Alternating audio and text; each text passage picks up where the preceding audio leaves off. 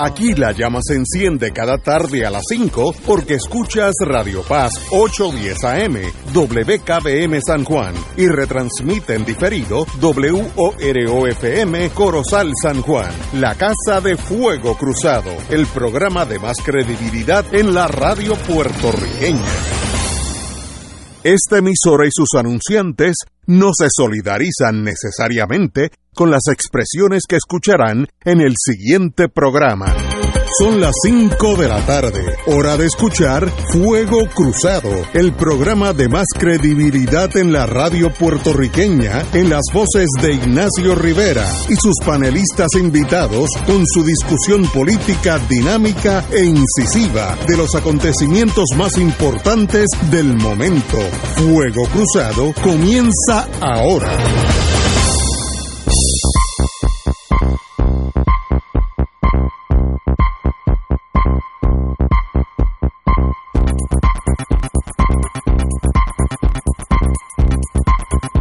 Amigos y amigas, hoy es martes, que hoy 20, wow. A Julio lo hemos liquidado, oye, no, no dio ni gloria, lo hemos liquidado, Julio está al otro lado. Eh, es más, yo creo que junio fue más largo, tenía más, más días que julio. Pero hoy estamos aquí. Rafi Anglada está a mi derecha. ¿Cómo estás, hermano? Aquí, gracias por la invitación, Ignacio. A las órdenes. Y el Arturo Hernández, la de vacaciones, se lo hemos descontado. A, fin de año viene el ajuste. Así, así que Arturo no está con nosotros hoy, pero ya estará a fin de año, arreglamos esos números. Y la compañera Guzmán, eh, hermana de Fuego Cruzado, está por llegar porque estaba en cosas de esa oficina. Esa muchacha todavía practica leyes y cosas y se altera y cosas. Qué bonito que gente sea así.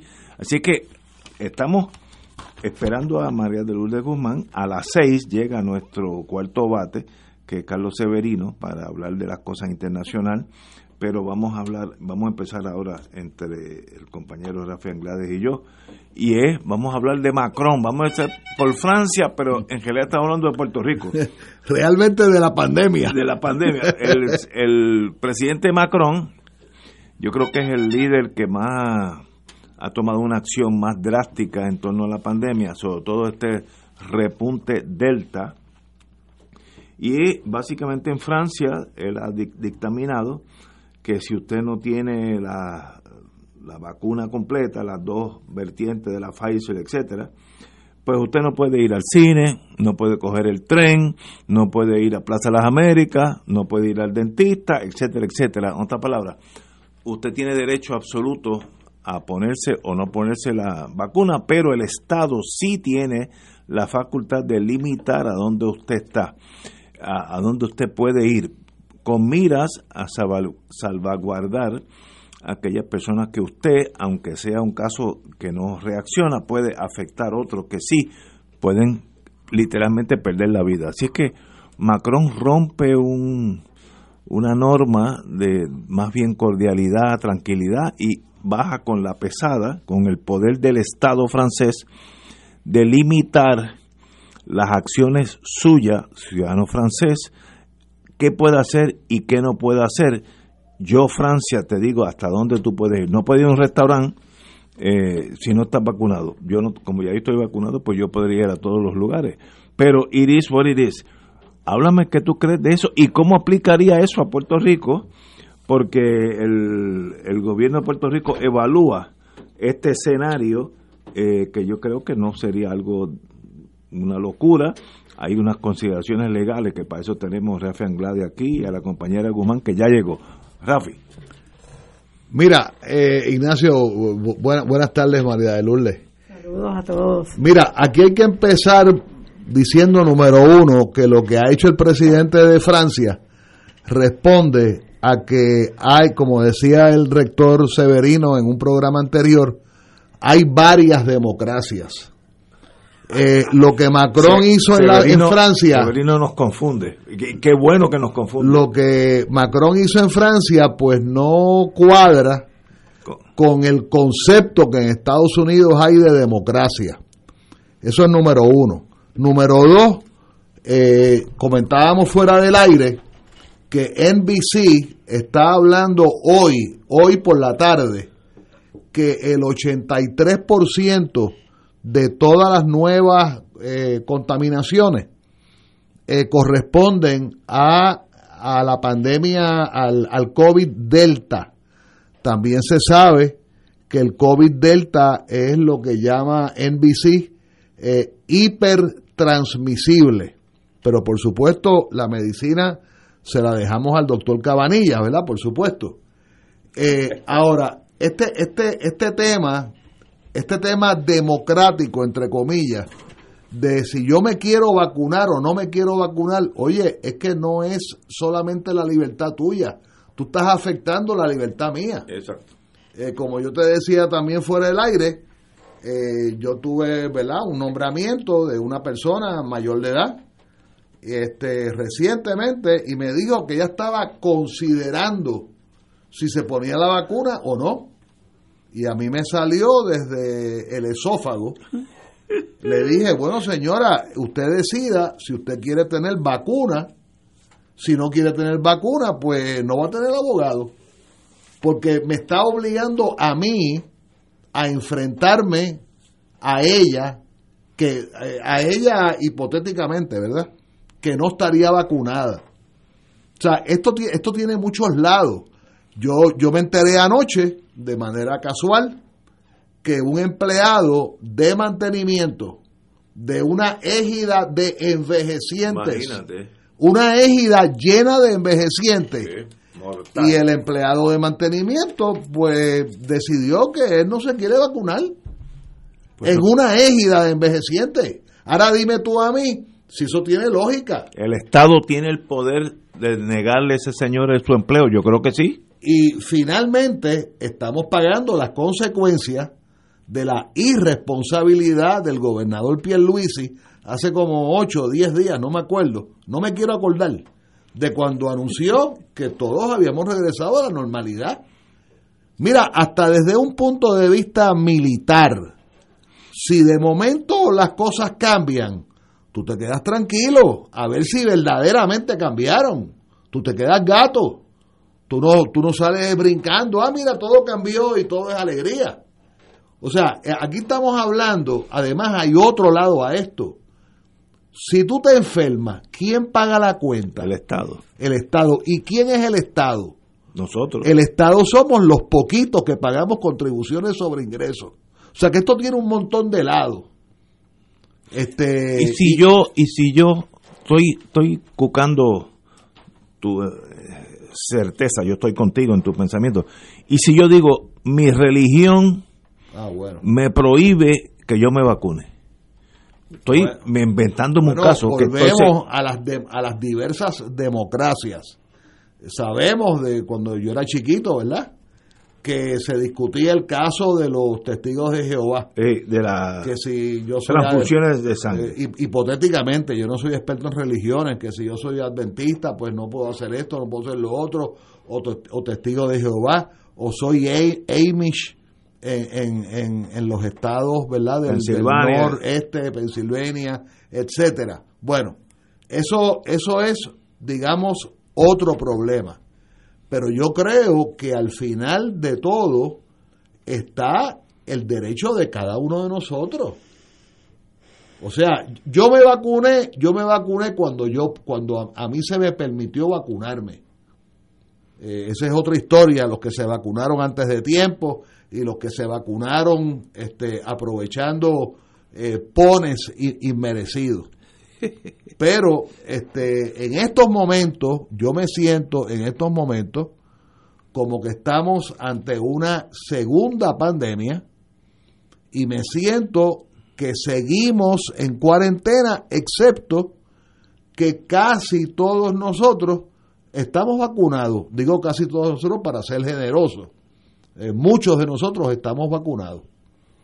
Pero para mí, para mí, yo sigo en una cuarentena. Marilu, diga usted, ¿usted se vacunó antes que todo? Sí, yo me vacuné. sí, yo me vacuné y me vacuné, bueno, pues porque yo no tengo ningún issue realmente con el asunto de, la, de las vacunas. Yo respeto al que no se quiere vacunar y al que tiene, ¿verdad?, alguna situación de principios con vacunarse, pero yo vivo en un colectivo Este, y yo primero quiero protegerme, estoy convencida de que, de que la vacuna me protege. Eh, yo no estoy en una etapa de mi vida en que yo me quiera arriesgar y ni tampoco poner en riesgo a las personas en mi entorno, ¿verdad? Este, y, me, y recuerdo eh, este, este issue, yo lo recuerdo con, quizás no es la mejor, la mejor comparación, pero me recuerdo cuando se aprobó la ley eh, que prohibía el estar fumando en ciertos espacios cerrados que, que, ya eran públicos o fueran privados, pero se, se prohibía. Y había personas que levantaban el derecho a fumar. Si usted quiere fumar, no hay problema. Si usted se quiere envenenar, no hay problema. ¿verdad? Eso es usted, pero no tiene derecho a envenenarme a mí, no tiene derecho a, hacerme daño a mí. Y yo recuerdo muchas de muchas personas, entre ellas yo, eh, a veces este nos cohibíamos de entrar a ciertos espacios porque eran espacios donde se bebía, se fumaba y, y uno se enfermaba, ¿verdad? Sobre todo los que no somos fumadores.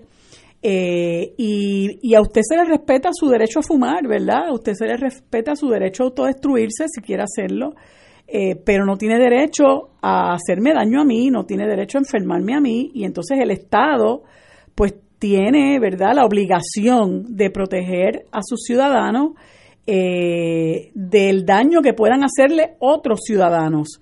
y en el caso de la vacuna, si bien es cierto, eh, que, que usted tiene el derecho a no vacunarse, pues mire, usted es una persona que pudiera estar contagiado y va a un sitio y puede eh, afectar a otra persona que a lo mejor se vacunó, pero, pero la puede enfermar, ¿no? Este, y yo creo que en ese sentido uno tiene que ser un poquito más consciente de que si yo opto por no vacunarme, bueno, el Estado tiene derecho entonces a restringir mi espacio, ¿verdad? Mi, mis posibilidades de moverme en aquellos lugares donde yo puedo causarle daño a otras personas porque no vivimos en una burbuja, vivimos en una sociedad, compartimos con gente, eh, muchas de esas personas son personas de la tercera edad, muchas de esas personas son jóvenes y niños, eh, y bueno, pues eh, cada cual asume su riesgo. Y, y usted tiene todo el derecho del mundo a asumir el riesgo que usted quiera asumir. Pero, pero de nuevo tiene que ser consciente de que en ese ejercicio de ese derecho no puede causarle daño a otras personas. Y me, y, me, y, pienso, fíjate, en esto que, que, estaba, que está pasando en Francia, que ustedes lo acaban de discutir, cómo el Estado comenzó a restringir el, el, el movimiento de gente y la entrada de gente a ciertos espacios si usted no está vacunado.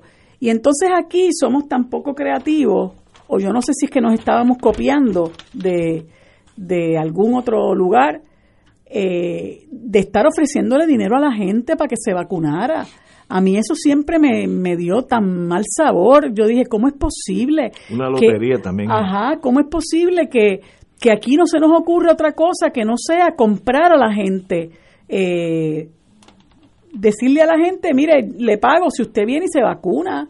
Eh, yo creo que también hay una campaña de educación que se tiene que llevar a cabo que yo creo que se llevó, creo que eh, eh, de las pocas cosas que yo le puedo, las poquitísimas cosas que le puedo reconocer al gobierno de Pierluisi eh, y, y creo que es por, por las personas a, a quienes le encomendó hacer eso, como es la doctora Cardona. Cardona, que yo creo que es excelente profesional, eh, y el trabajo que hizo también la Guardia Nacional, eh, creo que, que, hicieron, y el doctor Mellado, ¿verdad? Hay que reconocerlo también, aunque me parece que fue un error y ahora creo que están recogiendo vela en cuanto a eso. Creo que fue un error eso de decir que si usted está vacunado, usted puede en sitios abiertos no tener mascarilla. Yo creo que eso es un total error porque usted no sabe quién está al lado suyo y usted no sabe si el que está al lado suyo está vacunado y esa esa ese censo no se hace, esa, esa métrica no la tenemos, o sea, eh, usted protéjase donde quiera que, que, pueda protegerse, ¿verdad? A menos que usted esté en un espacio donde usted sabe que todo el mundo está vacunado, que usualmente son los espacios más íntimos de la familia, de los amigos más cercanos.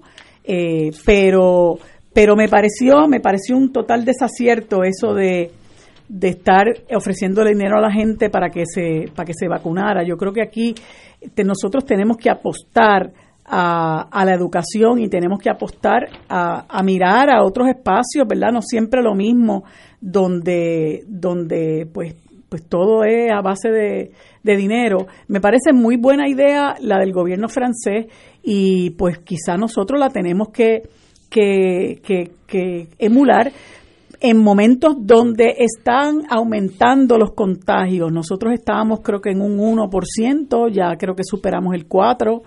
Eh, y hay muchos países, incluyendo Estados Unidos, donde eso está ocurriendo también, donde está están aumentando los contagios. Hay e, esa variante Delta que, que, bueno, pues parece que es otra de las que nos tenemos que proteger. Así que yo no tengo ningún issue ni con la vacuna, ni con la mascarilla, ni con el distanciamiento. Yo quiero proteger mi salud eh, y creo que es lo que debemos hacer por el momento. Yo estoy totalmente con el, yo le voy a llamar el, el ejemplo Macron. El Estado no puede interferir con su preferencia de vacunarse o no. Yo sé que hay gente que le tiene pánico a, la, a las vacunas. Yo me acuerdo en las Fuerzas Armadas cuando todo el mundo entraba por una fila y salía por la otra con cinco o seis vacunas algunos muchachos se mareaban, caían al piso mareados, de esos hillbilly que nunca han mm. visto una, una jeringuilla en su vida.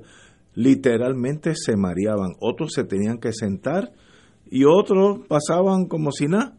Así que yo entiendo que hay gente que le tiene pánico a la vacuna. Ahora, el Estado también, en eso estoy con Macron, tiene derecho. Usted no puede coger un subway a las 5 de la tarde no vacunado porque usted va a llegar ese virus a 60 personas en ese vagón de esas 60 puede haber una persona de 80 años que va a ser muerta por usted.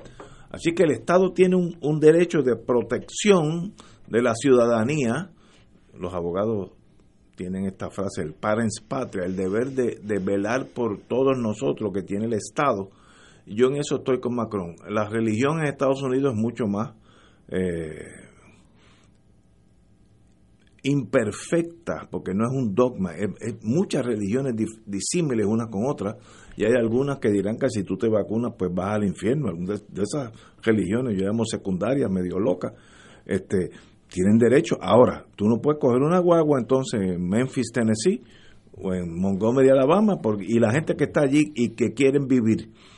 Así que en eso yo creo que el, el, ejemplo Macron va, va, se va a regar esta delta que está ya en Estados Unidos regada, casi todas las personas que están cayendo eh, con esta nueva faceta de la pandemia, no están vacunados y son jóvenes. Y eso es ah, por ahí que la pandemia está entrando. Es como un enemigo, va, va a atacar por el lado más, más débil tuyo.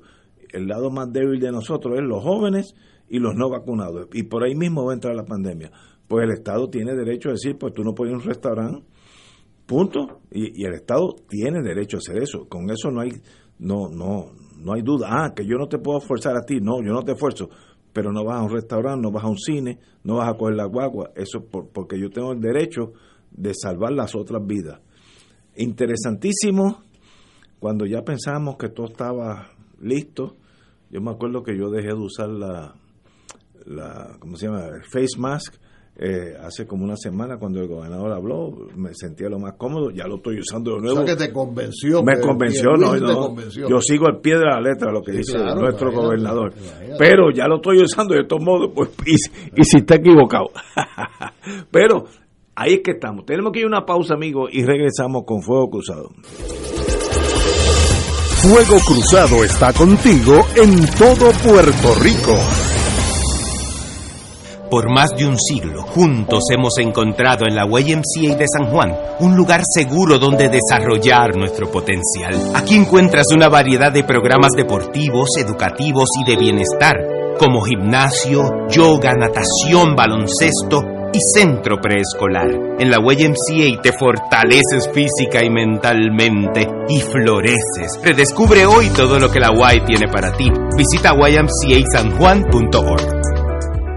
Todos los miércoles a las 4 y 30 de la tarde no se pueden perder el programa Tu Conciencia Económica PR, un programa de análisis de noticias de la economía local e internacional para que tomes tus decisiones financieras con conciencia con el experto Roberto Berríos. Todos los miércoles a las 4 y 30 pm por Radio Paz 810 AM y por Radio Paz 810.com. Tu Conciencia Económica PR, proveyendo tranquilidad, transfiriendo tu riesgo.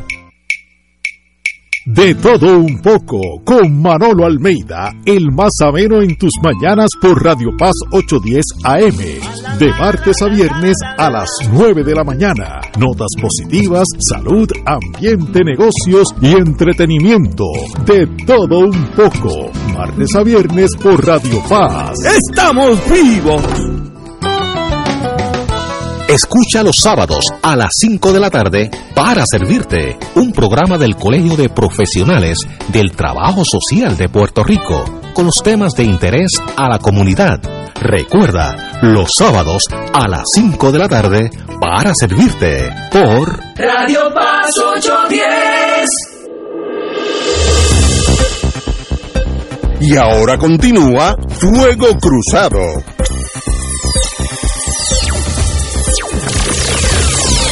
Muy buenas tardes amigos y amigos. Empezamos con Fuego Cruzado nuevamente. Nuestro Tribunal Supremo, Marilú, nuestro Tribunal Supremo confirma a don Ricardo Rosselló como delegado congresional. Así que it is written, como diríamos allá en el mundo árabe. El Tribunal Supremo de Puerto Rico declaró no al lugar los recursos de cerciorari presentados por el comisionado de Proyecto Dignidad y Geraldo Cruz del Partido Popular para descalificar al exgobernador Ricardo Rosselló como delegado congresional por la estadidad. De esta forma se sostiene la decisión del Tribunal de Apelaciones que reiteró la certificación del exgobernador.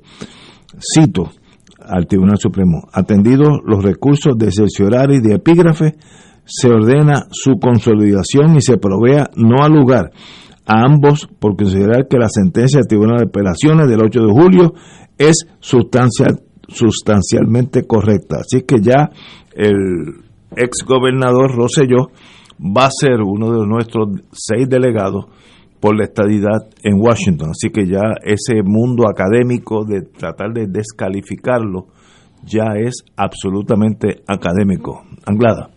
Bueno, mira, dos cositas. Yo no creo que el Tribunal Supremo en los méritos haya decidido que, que, está todo el mundo contento de que Ricardo Rosselló sea delegado en Washington.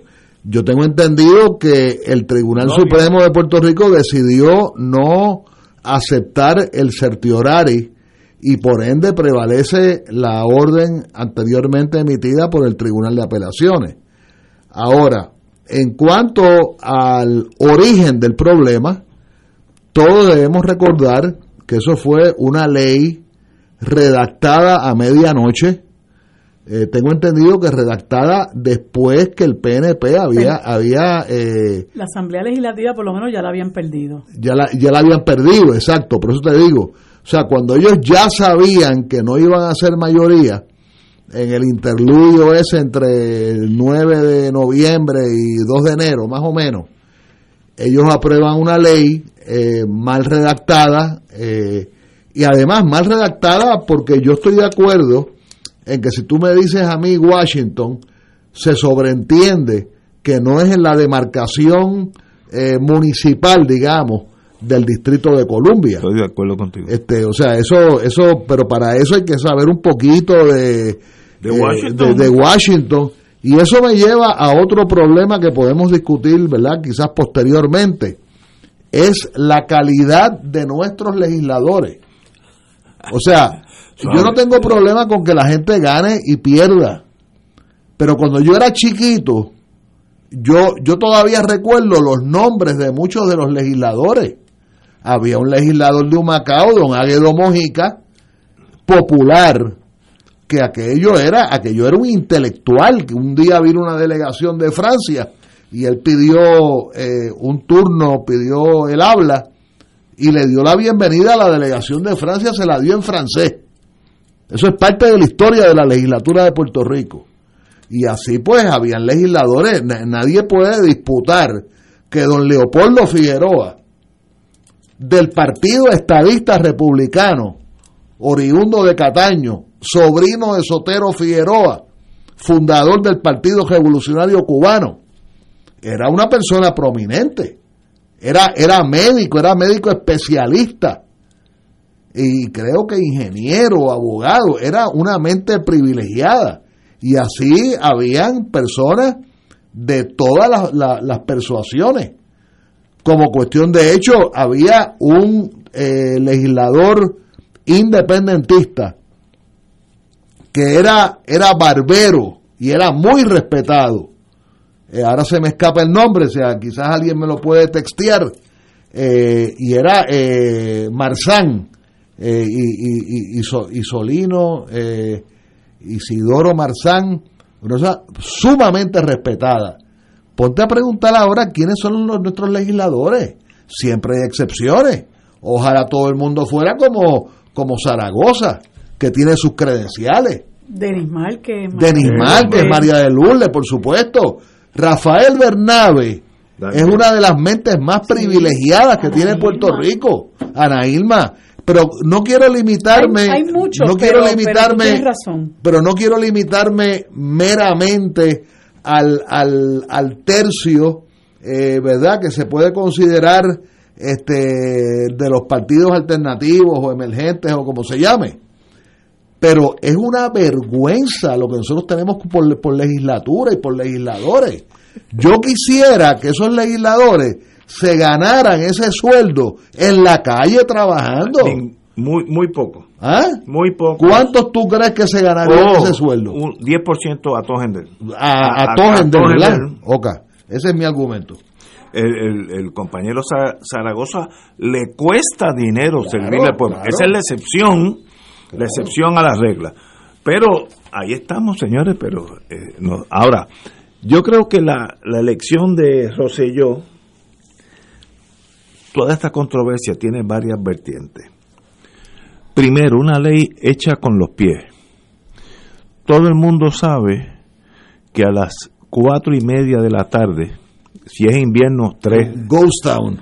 Eh, Washington se vacía y todo el mundo va a vivir al norte de Virginia o al oeste o eh, a, Maryland, a Maryland ahí vive mi hija, colindante con Washington DC eh, se llaman bedroom cities, eh, eh, ciudades que sencillamente donde la gente vive, duerme, pero trabaja en Washington DC.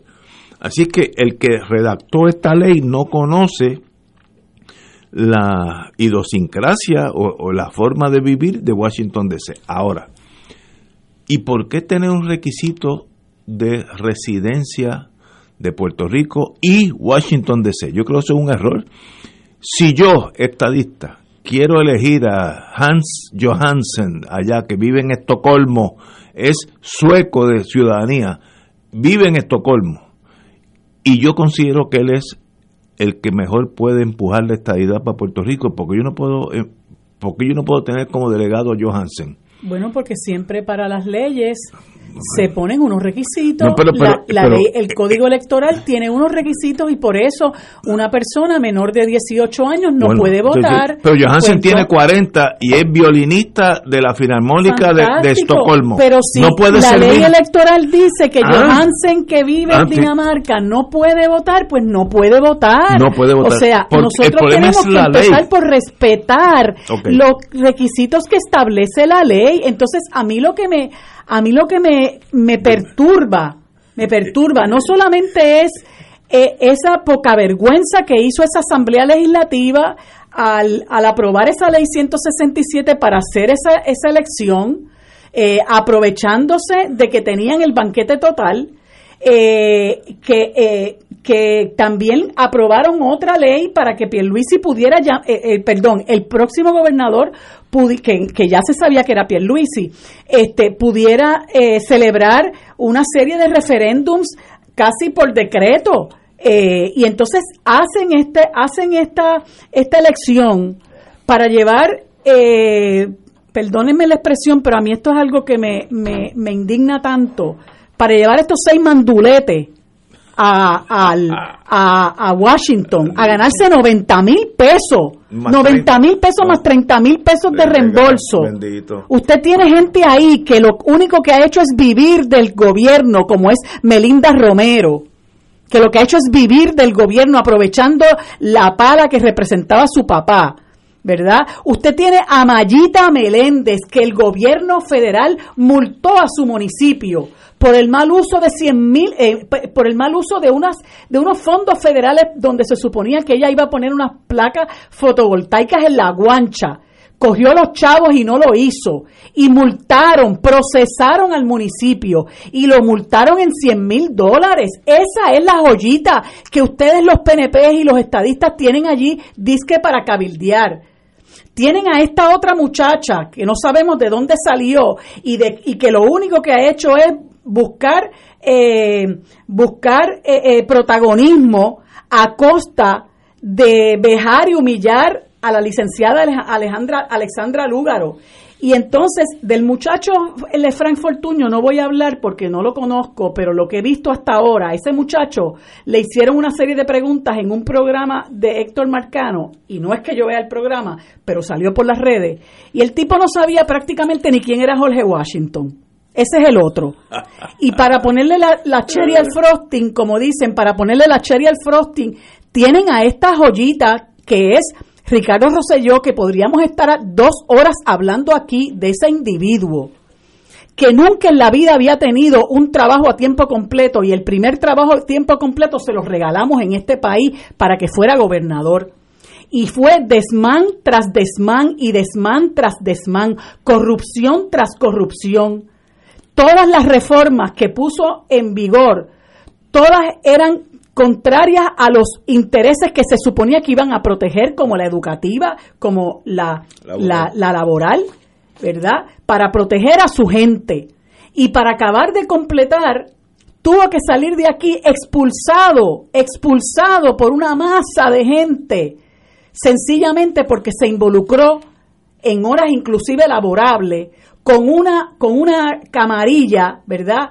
Eh, que lo que hacían era burlarse de Raimundo y todo el mundo.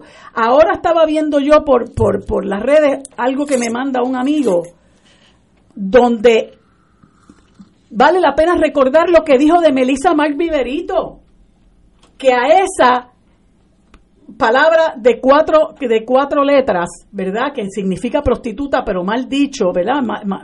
en, una, en, la mala palabra que conocemos popularmente, que a esa eh, había, que, había que hacer no sé qué. A Manuel Natal había que darle un escarmiento. De Yulín dijeron barbaridades. De Eduardo Batia otro tanto. De, de mi amigo, de mi mentor, de una de las personas que yo más he querido en mi vida, se burlaron a raíz de su muerte de Carlos Gallizá, se burlaron de Marta Font de Calero, se burlaron de un muchacho obeso que lo que hacía era recogerle en dos, eh, eh, eh, trabajar para la campaña de Ricardo Rosselló en un pueblo de la isla que no sé si era San Sebastián, que dijo, no es una ilusión óptica, lo que están viendo es que el chamaco es gordo, en otras palabras. Y así por el estilo, burlándose de todo el mundo y, y coge y se va para, para la para la eh, el campeonato de, de balompié en un lugar no recuerdo ahora en, Rusia. creo que en París no, creo que era en Rusia o, en algún ajá. Este ese es el individuo que van a mandar para allá a hablar disque a cabildear por la estadidad. Ese individuo que ya próximamente cumple dos años de que lo expulsamos del país, no se ha atrevido a poner un pie en este país. Entonces, ese es el individuo que va a abogar por la estadidad del país en el, al que él no puede regresar. Y entonces, esa, esa, esa gente, Zoraida Buxó se me quedaba, una de las verdugas de la universidad, que también es otra persona que, que francamente pues ha vivido de, de, de, de la empresa privada y de sacarle dinero, no hay nada malo con eso, ¿no? Pero el problema es cuando usted utiliza las conexiones que tiene, utiliza los contactos que tiene con el partido para hacerle daño a la gente. Y en el caso de Zoraida Buxó, fue una de las personas que se hizo cómplice de la, de la empresa de, de la Junta de Control Fiscal con nuestra universidad y ahora van allá a ganarse un montón de dinero que lo vamos a pagar nosotros, los que son estadistas y los que no lo somos también, y, y tenemos una, una, un, un, un, un abogado, una gente que lleva un caso donde se prueba la saciedad que este hombre mintió, mintió a la saciedad. Aquí no, aquí no se necesita hacer, no, no hay que tener más que inteligencia promedio, más de eso, para saber que este individuo mintió. Mire, esa juez Rebeca de León, esa es una juez seria. Eso es una juez que se respeta por la comunidad jurídica y nunca en mi vida he visto un caso con ella, pero sé que es una persona respetada. Y todo abogado que es eh, objetivo, que es imparcial, que mira las cosas desde la óptica justa, saben que lo que hizo fue una joya de sentencia. Y entonces viene el Tribunal de Apelaciones a hacer el, el, el, absurdo que hizo, porque no se le puede llamar de otra manera. Óyeme, yo no he leído lo que escribió el Tribunal Supremo y me dicen que hay dos opiniones disidentes, que es creo que la juez presidente y, y el juez estrella, que dicho sea de paso, hay que reconocer que se ha convertido, es una estrella en el Tribunal Supremo. Este, y, y, yo creo que ellos, eh, ellos, sin duda alguna, tenían que haber abogado porque eso se viene en sus méritos. Nosotros no podemos seguir avalando la impunidad en este país y que la gente se burle de nosotros. Eso que acaban de hacer es una burla. Permitir que este individuo vaya a, los Estados Unidos a abogar, abogar por la estadidad, nosotros pagándole, después que lo votamos de aquí. Eso es una vergüenza, realmente.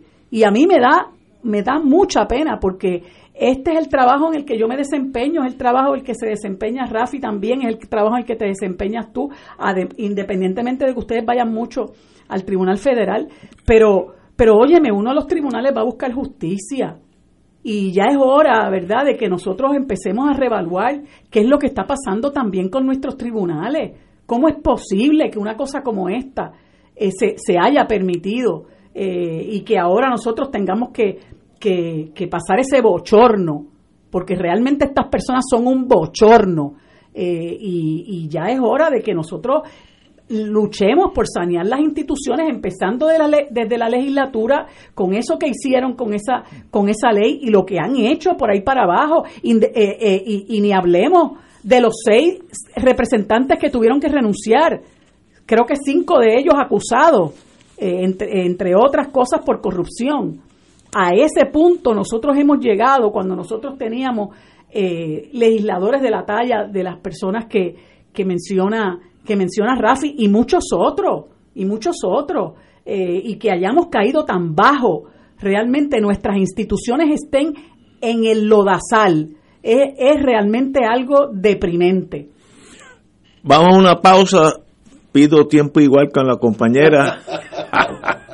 Pero de verdad que es un honor tener aquí a la compañera aquí al lado mío, de verdad, a mi izquierda. Ella literalmente se sienta, literalmente, Rafi es testigo. Yo caí sembrado en la derecha. Tú estás, tú estás con, sí, tú estás con la... Vamos a una pausa y regresamos con tiempo igual. Fuego Cruzado está contigo en todo Puerto Rico. ¿Tienes cáncer de páncreas o del pulmón? Si has recibido terapia y el cáncer continúa avanzando, no pierdas la esperanza. Existen nuevas terapias basadas en el perfil molecular para pacientes de cáncer de páncreas o pulmón, disponibles en Puerto Rico únicamente en Pan-Oncology Trials. Llame hoy al 787-407-3333, 407-3333, Pan-Oncology Trials, ofreciendo protocolos de tratamiento con la ciencia más avanzada para combatir el cáncer. Cada sábado de 9 a 11 de la mañana tendrás un encuentro con De Frente con la Verdad, donde se discuten asuntos que tocan de cerca la actualidad en todas sus perspectivas, las historias que afectan a tu diario vivir, estos y otros temas analizados desde el punto de vista evangélico. De Frente con la Verdad, todos los sábados de 9 a 11 de la mañana por Radio Paz 810. ¿Qué hubo, doña Rosa? Pues ahí, mi hijo, ya tú sabes. Como estamos con todo esto, dame una libra. Oiga, venga acá y usted se vacunó, ¿verdad? Pues claro. Uh Oiga, ¿quién la llevó? Mi hijo, ¿quién va a ser? Mira, me voy, que tengo muchas cosas que hacer. Doña Rosa sigue excusando a su hijo que a estas alturas no la ha llevado a ponerse la vacuna contra el COVID-19. Se acabaron las excusas. Llévala a vacunar. United Way ama a Puerto Rico.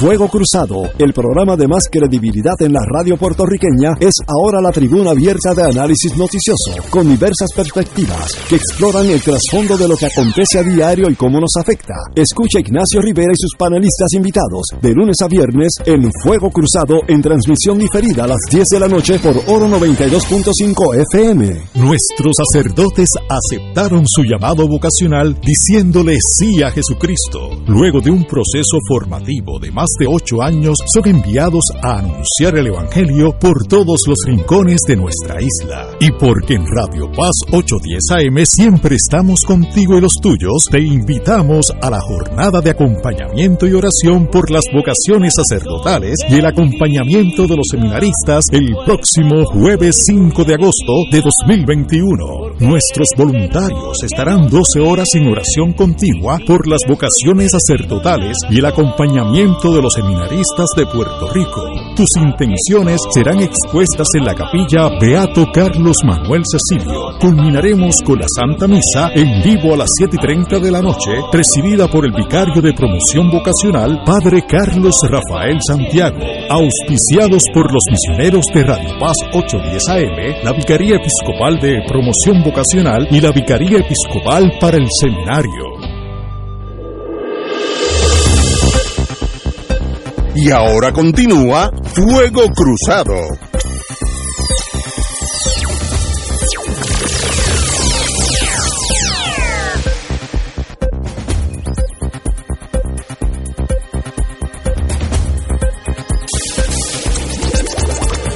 Regresamos, voy de Fuego Cruzado. Eh, tengo algo que añadir a lo que analizaron los compañeros y es que las leyes que se hacen con defecto causan eh, soluciones y efectos eh, incorrectos. ¿Por qué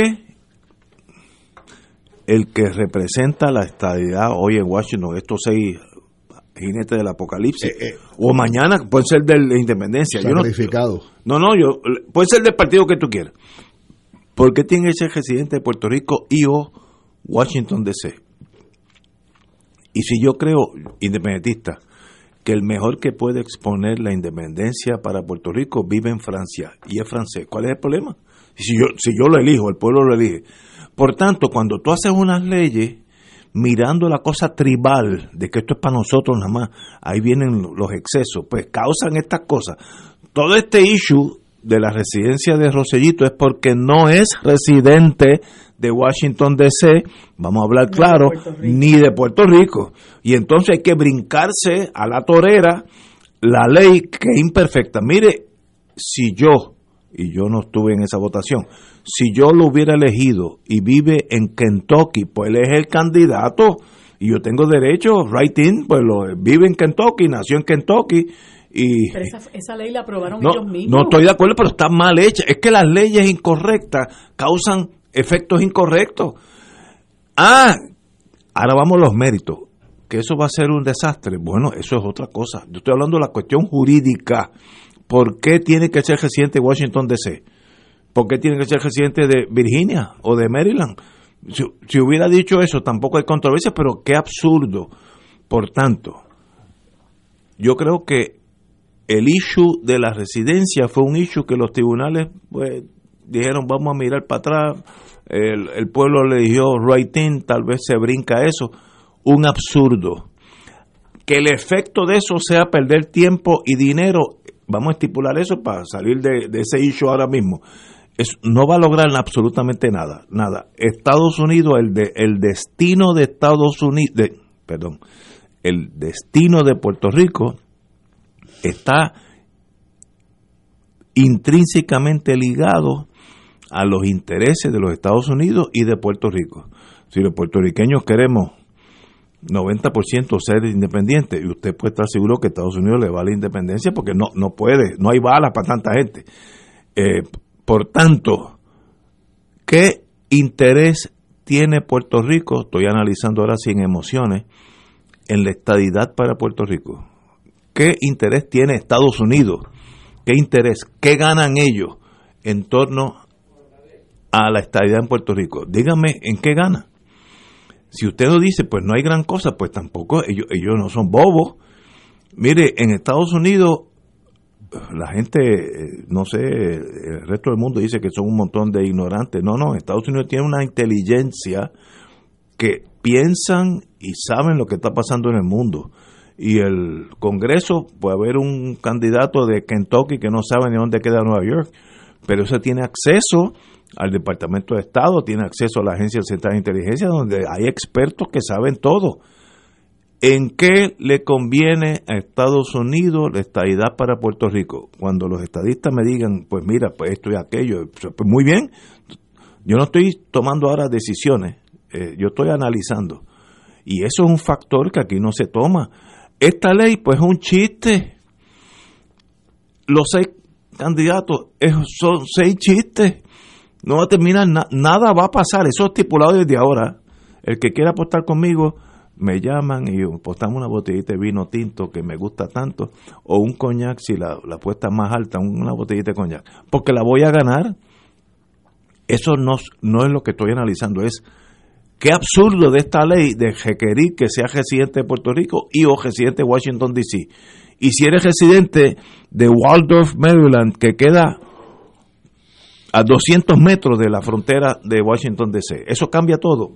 Esa es la cosa absurda que hacen. Lo que pasa es que tú tienes que tener algún vínculo con el país sobre el cual tú vas a tomar decisiones. Deberías tener, pero no aquí no puede venir un francés a votar en las elecciones, ni yo puedo ir a votar en Francia, ni yo podía irle a, prestar el voto a Pedro Castillo, que afortunadamente ya lo ya Vamos a hablar de eso. Vamos Óyeme, ah, tiene, que, tiene, que, haber unos requisitos para las personas, no solamente los electores, sino quienes son candidatos. eso tiene que estar reglamentado. Pero si yo, pueblo, yo, no Ignacio, yo, pueblo, elijo a un ciudadano sueco nacido en Estocolmo, profesor de Derecho Internacional, como el que me va a representar, yo tengo derecho a elegirlo. Está bien, tú tienes derecho a votar por él, pero si no cualifica, votaste el voto. No cualifica porque la ley eh, eh, eh, tiene una, una, unos pero la ley es la ley, o sea, lo que me estás diciendo a mí es que hay requisitos de la ley que son nimiedades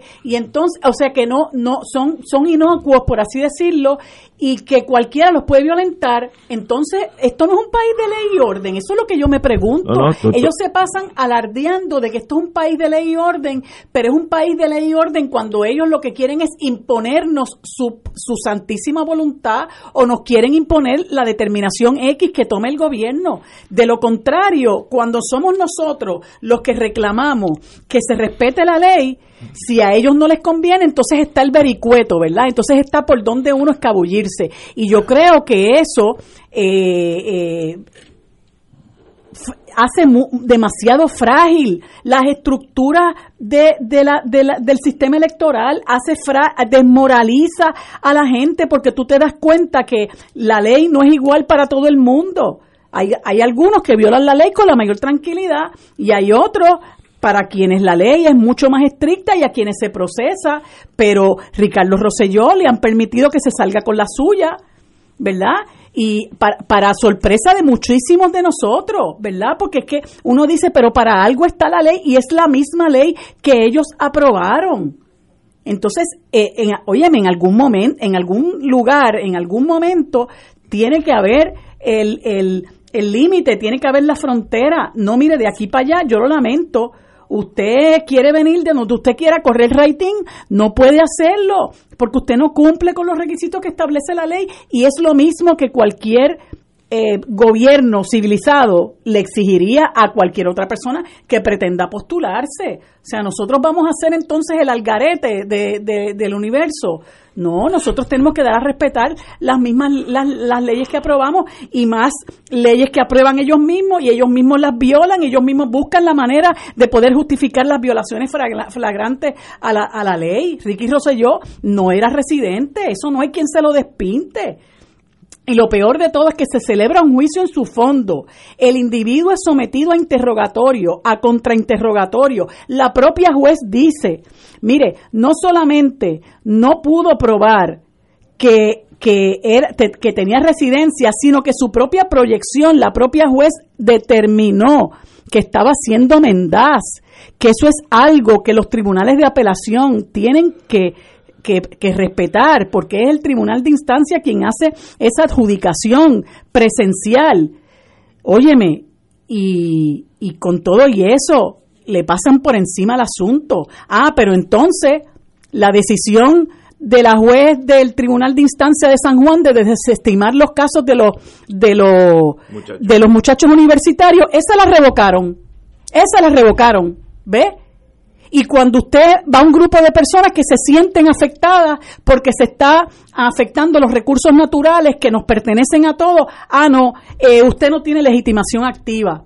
Entonces recortan, reducen la capacidad de la gente para cuestionar el que se ponga en riesgo nuestros recursos naturales, que se ponga en riesgo lo que es, lo que nos pertenece a todos, lo que es de dominio público. No, pues si a mí no me conviene porque es, eh, yo a lo que respondo es a los intereses del, del desarrollador, pues entonces yo te voy a restar la capacidad jurídica que tú tienes para venir a hacer el reclamo.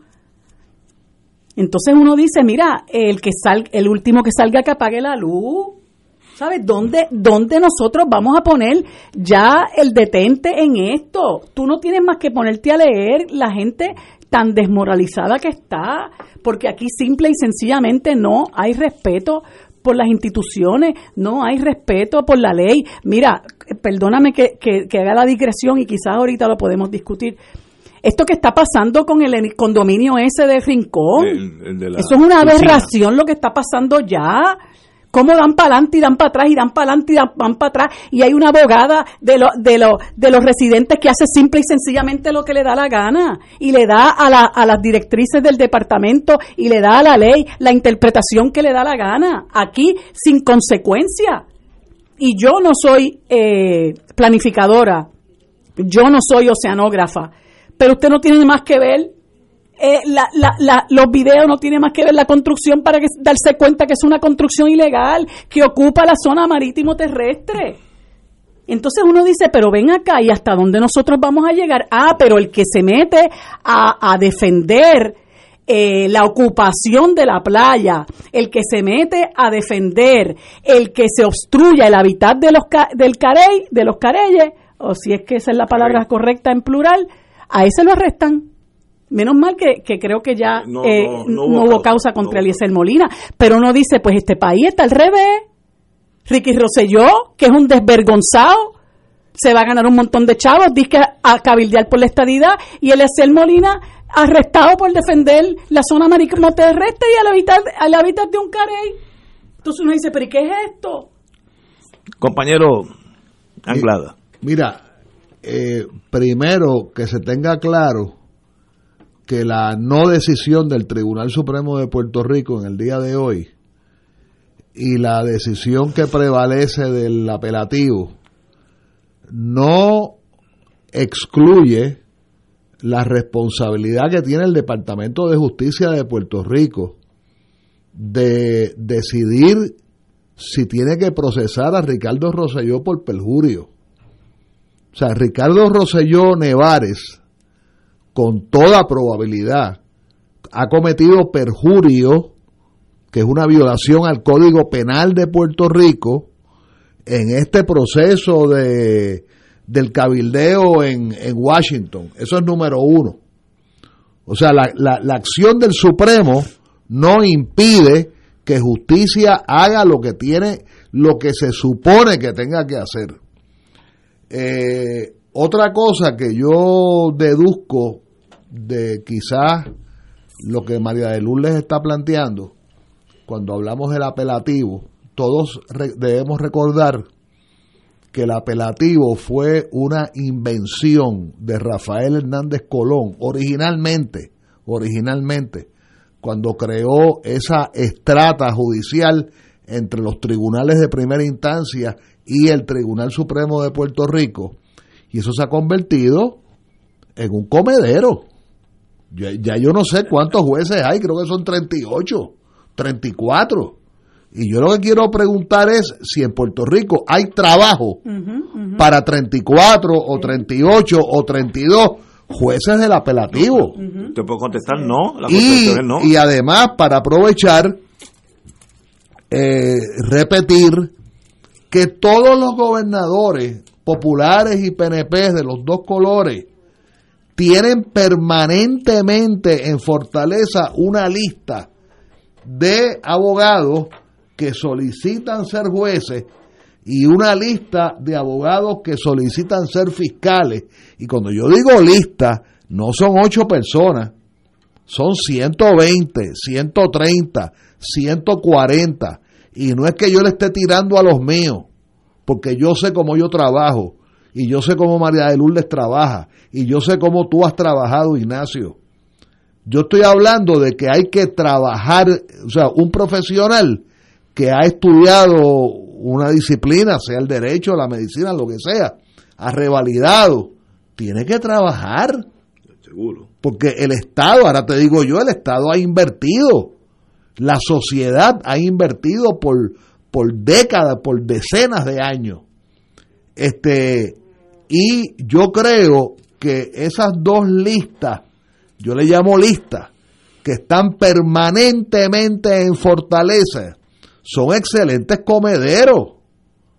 Porque todos sabemos lo que se gana un fiscal en Puerto Rico y lo que se gana un juez superior, lo que se llamaba antes un juez superior, ahora el juez de primera, instancia. ¿verdad? Este, y, y, y vamos a una cuestión que va más al fondo del problema. Esto está ocurriendo mientras dentro de pocas horas por culpa de la Junta de Control Fiscal de los Estados Unidos en Puerto Rico, se va a paralizar la economía. La transportación de los bienes y servicios, excepto algunos, algunos servicios que son estratégicos, eh, hospitales, correo, etcétera. Y hemos llegado a, a, la, a, la, a la situación particularísima de que ayer comparece la secretaria de la fortaleza, la, jefa de, gabinete del gobernador, para decir que la culpa la tiene la Junta de Control Fiscal. O sea, ahora el gobierno nunca tiene culpa de nada. En la Junta. Sí, todo es la Junta. O sea, el gobierno, nosotros hemos electo un gobierno, o mejor dicho, yo, yo no lo elegí, ¿verdad? Pero está electo ahí con un voto minoritario, un voto minoritario e impugnado. Un gobierno que nunca tiene culpa de nada. Lo tiene la Junta. O sea, todo. La legislatura, ya yo le perdí el respeto a la legislatura. Porque de qué vale que aprueben una ley a favor de la pensión de los, de los empleados públicos eh, retirado, cuando en cuestión de minutos la Junta de Control Fiscal va a confiscar esa legislación, que un gobernador firme una pieza legislativa. O sea, esto es una charla, esto es un cuento, esto es una fábula. Este, nosotros estamos siendo gobernados por siete u ocho extranjeros, si se le quiere decir extranjeros, o, o americanos, incluyendo a un puertorriqueño que sale, sale de dónde? Del gabinete de Alejandro García Padilla. Eso es un, eso es una movida de inteligencia. Eso, tu, tu, tu anterior profesión, Ignacio, eso es una movida de inteligencia. Te voy a poner un americano allí que da la casualidad que es puertorriqueño. Ah, paréntesis, que quien lo trajo a la política fue Alejandro García Padilla. Y, y, y para terminar este ciclo, yo quiero decir algo. Eh, el problema de los permisos a los pequeños a los pequeños empresarios. O sea, mi hijo lleva exactamente un año y medio pidiendo un permiso para un restaurante para darle trabajo a cuatro empleados. Y en mayo 25 el municipio de San Juan, ¿sabe lo que le dijo? Ah, que lo había evaluado. O sea, ellos lo evaluaron. Yo no sé qué quiere decir eso. Y ahora lo pasaron a OGPE. Y, y OGPE están evaluando un permiso para un restaurante de cuatro empleados. Y quiero decir algo, que no se crean las grandes empresas de cadenas de restaurantes que representan al pequeño empresario. Cuando hablan por ahí, cuando la pandemia y cuando vienen estos representantes a hablar de, de, la de la de, la aporo, es que se dice, de, las leyes de aporo. Hay una palabra ahí que yo no. Pues. O sea, no no representan al pequeño empleado. Y lo que y, y finalmente quiero plantear un tema separado. El, una, una, un ejemplo de que el gobierno de Puerto Rico no sirve, no sirve, es un problema que tiene que ver con los dos partidos que se han alternado el poder por, por espacio de, bueno de, de, más de un siglo. De, si, si te vas a la, a la invasión en el 98 es que y, y voy a lanzar esta hipótesis y que se me corrija que se me corrija el gobierno de Puerto Rico ha funcionado con populares, este, ¿cómo es? Eh, populares en movimiento, como se llamen, y estadistas en movimiento. Si yo gano, gana el partido PNP, por ejemplo, pues la mitad del gobierno va a estar y la otra no, no, no, no, va a estar cuatro años mirando la pared. a mí eso me lo explicó eso pasa. una distinguida empleada del municipio de San Juan que era PNP y un día ella y yo eh, contamos votos aquí atrás en, en Los Mitas hace cinco o seis años. Y me dijo, mire licenciado, yo tengo maestría y cuando ganó, cuando creo que era Carmen Yulín, me movieron de, oficina y estuve cuatro años mirando la pared. Entonces el problema es que el gobierno de Puerto Rico funciona a medio pocillo.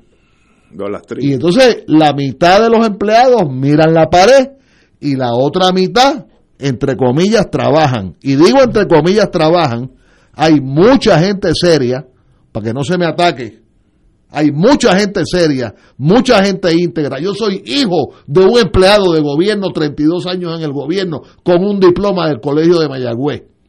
Pero la realidad, ¿cuál es la realidad? Tú has oído la palabra gestores. ¿Ah? ¿Y qué quiere decir la palabra gestores? El que busca el permiso. Eh, ok, ¿y qué quiere decir, qué quiere decir eso? A cambio de dinero. A exacto. contestando Exacto. O sea que hay un gestor es eficiente porque busca si te mueve un permiso de un día para otro. Y yo conozco tu historia, Ignacio, 40 veces que tú ayudaste a un restaurante en el viejo San Juan cuando Zaragoza era secretario de Hacienda. Eso es correcto. Eso sigue a lo loco. Eso sigue así. A lo loco. Ahora te tienes que dejar sobornar por, un PNP. A la cañona te tienes que dejar sobornar por un PNP. Señores, tenemos que pausar. Ya son las 18 horas. Ya el comandante Severino está aquí con nosotros. Vamos a una pausa y regresamos con Fuego Cruzado. Fuego Cruzado está contigo en todo Puerto Rico. Aquí la llama se enciende cada tarde a las 5 porque escuchas Radio Paz 810 AM, WKBM San Juan y retransmite en diferido WOROFM Corozal San Juan, la Casa de Fuego Cruzado, el programa de más credibilidad en la radio puertorriqueña.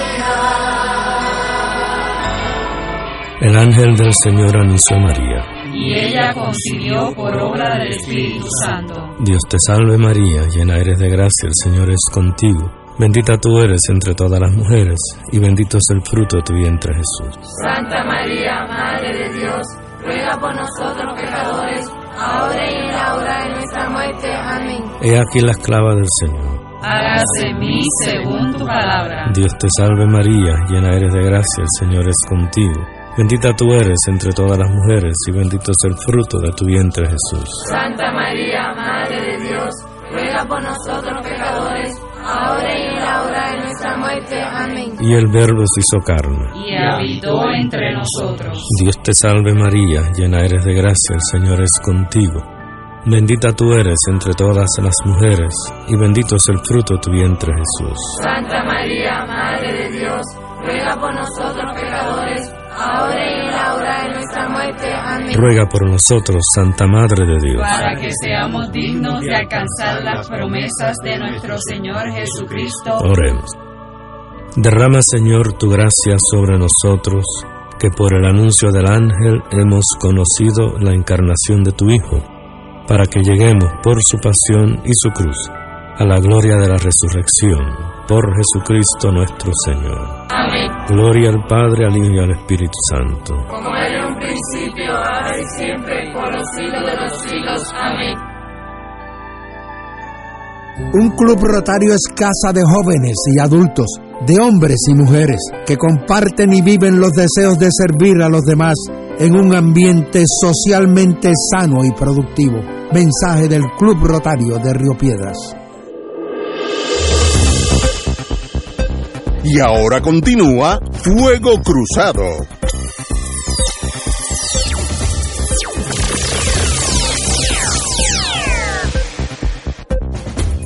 Amigos y amigas, regresamos a Fuego Cruzado. Vamos a tener la hora con Severino.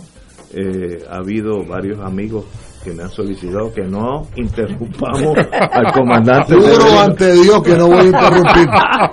Mira, antes de que Me Severino metieron hable, un limazo a mí también. sí, que quería comentar que me mandaron, vaya varios compañeros, eh, me mandaron información de que de que Lefranc Fortuño trabaja en un negocio de wedding planner, ¿Qué es eso? Espérate, yo. de planificación de bodas. Eso es nuevo. Eso es Ah, como. sí, eso- Si yo me voy a casar. Ese es su trabajo. Yo sí. lo alquilo para que todo salga Sí, hay, perfecto. hay gente que tiene negocios de planificación de boda, Ay, ¿verdad? Y un negocio legítimo. Como No, dirían no, dirían en- los sociólogos, esas son ocupaciones posmodernas. Co- Posmoderna. Posmoderna. Exactamente. Ese, ese, eh, eh, ese- ¿Tú sabes dónde yo me casé?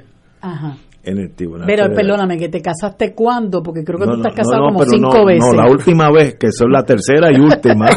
Porque, porque Están oyendo. y no, no, oyendo. no, y me ha salido muy bien este ulti- en A- el tribunal, en el tribunal federal por un juez federal. ¿De verdad? Y, y el juez me dijo, si es una boda federal, no te puedes divorciar en el estado, esto es para siempre. Y, y ha sido para Mira siempre. para allá. Mira para allá. Uh, Así que me casé en el Ella se merece federal. un busto, pero, pero, pero sí, qué bueno que ha sido para siempre. No, así no, 40 años casi. sí, Bueno, imagínate, esa, Pero esa, federal, una boda esa federal. señora, esa señora te llevó a ti a la actividad de Ricky Renuncia del 22 de julio. Por, por la oreja me llevó. como lo- Imagínate. no, eh, no, y a través, hablando en serio momentáneamente, a través del matrimonio mío, yo he entendido, no, yo he podido conocer la izquierda de Puerto Rico, que para mí antes eran un bonche de comunistas que venían de Moscú, y entonces había que meterlos. no, en serio. Algunos veníamos de Moscú. y y me, me ha hecho ver un mundo que antes para mí era de, no solamente desconocido, en el cual yo era antagonista hacia ellos. O sea, era, había una hasta agresividad que una torpeza. de Pero hay parte. muchos así que están quedados. No, algunos se quedaron, tú, muchachos. tú- tú evolucionaste, pero hay un montón de gente que está me, quedada. algunos me critican aquí este programa porque porque yo soy casi comunista y me reúno con ustedes. Imagínate. Pero eso son los de la Guerra Fría que ya Sí, hay que sí. dejarlos pasar. Bueno, estamos con el comandante, le, le da un rango militar.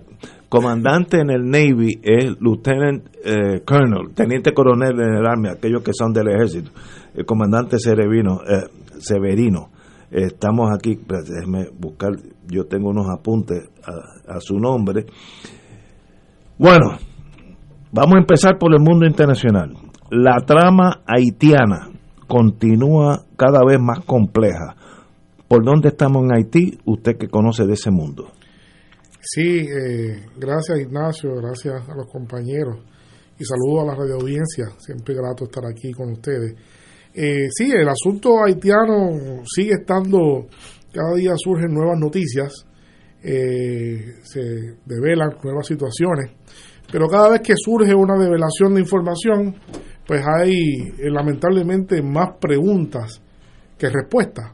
Entonces, todo parece ser, este, como decía un amigo haitiano los otros días que me dice, esto parece una, parece un guion que yo no podría vender ni por 50 pesos en Hollywood, ¿no? Este, porque es una cosa trágica, verdaderamente trágica. Eh, no hay duda alguna que allí ocurrió un golpe de Estado, no hay duda, un golpe de Estado que podemos embarcar en esta nueva tipología del siglo XXI de golpe de Estado. Eh, pero no hay nadie que haya reclamado la autoría de ese hecho del asesinato de, de Juvenel Mois hasta este momento y hasta este momento desconocemos, se desconoce, ¿verdad? ¿Quién realmente eh, fue el que o los que eh, fueron los autores intelectuales? Ha habido distintas teorías, ha habido distintas acusaciones que se caen, después sale otro. Eh, la llegada de su esposa a Haití, pues le da cierta también también aura de, de, de interrogante, ¿no?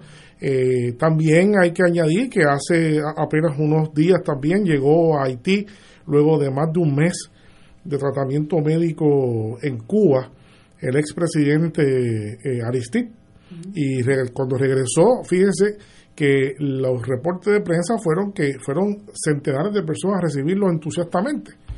Así que ahí hay otro piso, ¿no? Vamos viendo, identificando distintos pisos en cuanto a todo este tipo de cosas. Y lo más reciente que ocurre es que eh, apenas ahora, hace dos o tres horas, ¿no? Este, eh, parece que se juramentó el nuevo primer ministro. Interino, ¿no? Eh, sí, bueno, sí, primer ministro, pero nadie sabe quién lo nombró porque es totalmente fuera de... Entonces sustituye a, a Claude Joseph, que había asumido el mandato, pero había sido despedido por el presidente antes de morir. Pero él dijo que él, era el sucesor y se quedó allí y la comunidad internacional le dio el espaldarazo a algunos sectores, no quiere decir que la comunidad internacional es mucha gente, ¿no? Le dieron el espaldarazo, pero ahora sorpresivamente, sorpresivamente eh, le dieron una, un endoso eh, también otros sectores de la comunidad internacional a Ariel Henry, el doctor Ariel Henry, que es un personaje que había sido primer ministro y que tiene un historial muy largo de servicio desde gobierno de Preval para acá, había sido ministro de distintas, eh, encargado de distintas cosas, atendió el cólera. Eh, eh, Henry pues llega y aparentemente el, el, mandato que se le está dando a Henry y que él se ha comprometido con eso es crear un gobierno de concertación nacional.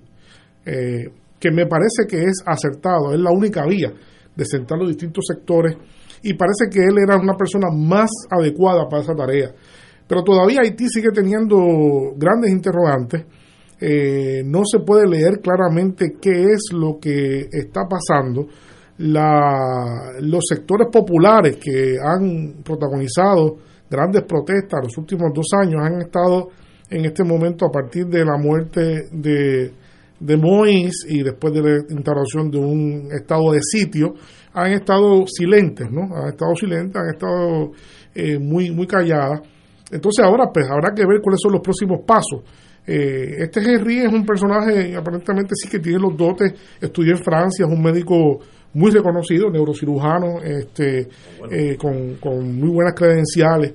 Este, se dice que su partido, el partido que lo, que lo a que él pertenece, es un partido de centro izquierda, ¿verdad?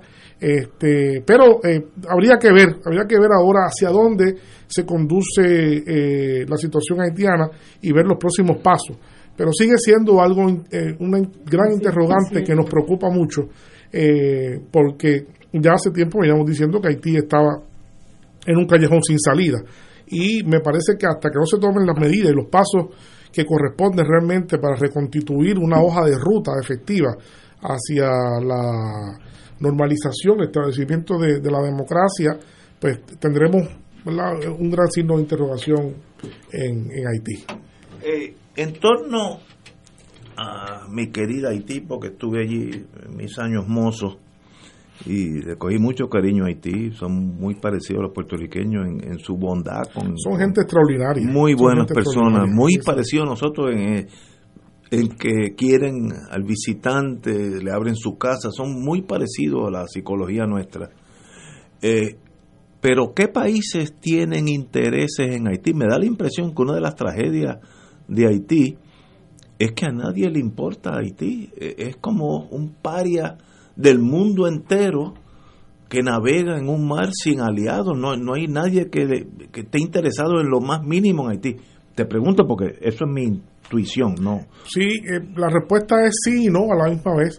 Quizá Haití no importe mucho eh, y lo, el razonamiento que estás utilizando tiene mucho que ver Haití como, como país, como Estado, pero también Haití pues representa muchas otras cosas en los entramados, eh, las redes de, negocios internacionales eh, y otros asuntos geopolíticos que hay, ¿no? Realmente la, la, posición y la cercanía, tener a Haití cerca, pues en un mundo en el cual, eh, de hecho, no podemos, de eso no hemos hablado, pero es claro, es claro, y se ha dicho así ya también, que Estados Unidos está eh, rediseñando su cuarta flota eh, para América Latina, y ya, así lo ha dicho, y la cuarta flota, y lo está, lo está haciendo, reorganizando lo que era el, Comando Sur, ¿verdad? Entonces se están haciendo unos movimientos eh, muy, muy interesantes, no podemos olvidar eh, que Haití juega un papel ahora también importante porque la República Dominicana, aunque es un aliado de Estados Unidos, importante a la misma vez, Dominicana es un aliado importantísimo de China, calladamente. Es el principal socio comercial de China en el Caribe. Así que vemos que hay distintos niveles, ¿verdad? Distintos niveles, distintas complejidades que hacen que muchos de estos países sean importantes por su rol en distintos procesos eh, pero lo que nos, lo que nos preocupa a todos es realmente el pueblo de Haití, que es la, pregunta que tú haces. Pues, obviamente, el pueblo de Haití es lo que, lo que preocupa. El presidente de República Dominicana, nuevamente, la semana pasada, acaba de hacer un llamado. Para que los llamados no tienen mucho eco, pero hizo nuevamente un llamado a la comunidad internacional para hacer una, una alianza, ¿no? Este, para ver cómo se trabaja con el problema de Haití y al mismo tiempo está construyendo una verja de 380 kilómetros de largo de Cyclone Fence, ¿verdad? Este, y la frontera está militarizada también. Así que eh, son señales muy muy difíciles. Eh, apenas ahora se abrieron unos pasos de, por razones humanitarias, se abrieron unos pasos para que se lleven alimentos, para que se intercambien alimentos, porque la población más susceptible y más más pobres, pues depende mucho de lo que se importe de República Dominicana o ir a comprar y traer. Mucha gente lo que hace es que intercambia cosas. Ni siquiera tiene dinero, es que intercambia cosas ¿no? en esa frontera. Así que es una frontera fascinante, de hecho. Este, yo, eh, ojalá que todo el mundo pudiera hacer ese viaje de ir a, la frontera dominico-haitiana, porque es una frontera fascinante en términos geográficos humanos. ¿no? Es una frontera eh, impactante, ¿no? es, un, es un área muy singular, eh, que es, este, no, no, se parece a ninguna otra frontera o a pocas fronteras en el mundo entero. ¿no? Pero es complicada la situación en Haití, hay que seguir eh, observando a ver qué sucede en las próximas, cuáles serán los movimientos y hacia dónde la, la, eh, lucha social se dirige. La tragedia de Haití es una cosa que hasta desde el punto de vista ambiental es una tragedia. Cuando yo volaba, yo volaba Air Jamaica, me acuerdo como ahora, el único vuelo que salía de San Juan paraba en Puerto Príncipe y seguía para Jamaica. Yo me quedaba en Puerto Príncipe. Y uno puede ver la frontera desde el aire porque la deforestación haitiana ha sido tan bárbara que uno puede mirar dónde termina la República Dominicana, que es como el yunque de verde, bello, precioso, verde oscuro, y de momento tú crees que estás en Juanadía, cuando, cuando es verano en Juanadía, que ves ese semidesierto, y eso es Haití, la gente cortaron los árabes hace 100 años o más, y entonces, ¿qué uno puede hacer en el sentido de tratar de corregir eh, el daño devastador que pasó a Haití? se pueden hacer muy pocas cosas. Yo no, no, no, no soy experto en ese mundo, pero literalmente se puede ver la frontera entre Santo Domingo y Haití, porque una es verde, a la derecha es verde, verde oscuro como el yunque, y a la izquierda es árido, árido, desértico. Y eso no era así. Ha mejorado, ha mejorado, en los últimos 20 años. Responde eso? eso responde a una situación, en Puerto Rico era así, déjame decirle, Puerto Rico eh, a principios del siglo XX era así, y la razón para eso es los países que no tienen acceso a combustibles para cocinar. Esa es la razón. En Haití masivamente por, por muchas décadas, aún en el siglo XX, después de la posguerra, por mucho tiempo, en la época de Duvalier, la gente masivamente cortaba los árboles para cocinar. Para hacer carbón, Para hacer carbón, sí, para, para calentar sus alimentos, para calentar agua, este, hervir agua, este, los usos domésticos, ¿no? Eso es bien, y eso llevó el país a casi al borde de una eh, situación bien dramática porque estuvo las cuencas hidrográficas de Haití se afectaron mucho eh, por eso y la captación de agua ha mejorado distintos programas que se han implementado y se han sembrado y como es una zona muy fértil que llueve bastante pues ha ido mejorando yo la última vez que pasé no, no, no, que fui a Haití pero la última vez que pasé eh, de, manera aérea por allí, vi que había mejorado bastante. ya la frontera se disipó, pero sigue habiendo mucha gente rodante. También hay Está el tema también que no mencioné ahorita, pero en Haití eh, eh, se sabe que hay unos depósitos de minerales importantes también, algunos de los mismos que se producen en la República Dominicana. Eh, es la misma geología, no hay por qué extrañarse porque es la misma geología. Este, es una isla, es lo mismo, ambos países. Así que también este, hay rumores de que se concedieron unos, unas licencias de explotación y hay un movimiento también popular que se opone, y también hay cierta eh, run run en cuanto a que pudo haber estado detrás también de, lo que ha sucedido estos intereses también este hay distintas cosas que hay que ir viendo sí sí, pero a mí lo que me preocupa perdón Ignacio a mí lo que lo que me preocupa verdad y muchas veces nos preguntamos y qué podemos hacer y qué podemos hacer realmente vivimos en un mundo muy poco solidario este y, ahora mismo tú puedes ver estas estas eh, contradicciones entre lo que es la preocupación a mi juicio hasta desproporcionada de unos sectores eh, en el mundo por lo que está ocurriendo en Cuba. Sin embargo no tienen ningún tipo de empatía, ninguna preocupación, ninguna inquietud por lo que hace décadas viene pasando en Haití ¿verdad? Y, es algo que si nosotros fuéramos consecuentes, ¿verdad? Si en vez de ser eh, selectivos eh, al momento de indignarnos, selectivos al momento de ser solidarios, pues mira, eh, mucha gente en muchos países pudieran, ¿verdad?, crear una empresa común para ayudar a un país como Haití, donde hay tanta gente que está sufriendo. Se levantaría el bloqueo de Cuba, ¿verdad? Se, se, se auxiliarían tantas comunidades que, que son abandonadas. Este, por ejemplo, bueno, hay mucha gente, en el, campesinado en, en Centroamérica eh, es gente que vive en unas condiciones bien difíciles, pero cuando tú vienes a ver, este, pues los que más tienen se ocupan de tener más, en muchas ocasiones invierten en la defensa ¿verdad? La mal llamada defensa, que es el complejo militar industrial, que, que es prácticamente en lo que se en lo que se van trillones de dólares del presupuesto de los Estados Unidos. Uno dice, caramba, un país tan rico, ¿verdad? Que, que invierta tanto dinero en armarse, que inviertan tanto dinero en invadir otros países para derrocar gobiernos, para poner gobiernos, para proteger intereses, para explotar eh, recursos eh, y entonces, en, a pocas millas, ¿verdad? Tiene dos países eh, que, que, están pasando por, por, por situaciones muy difíciles.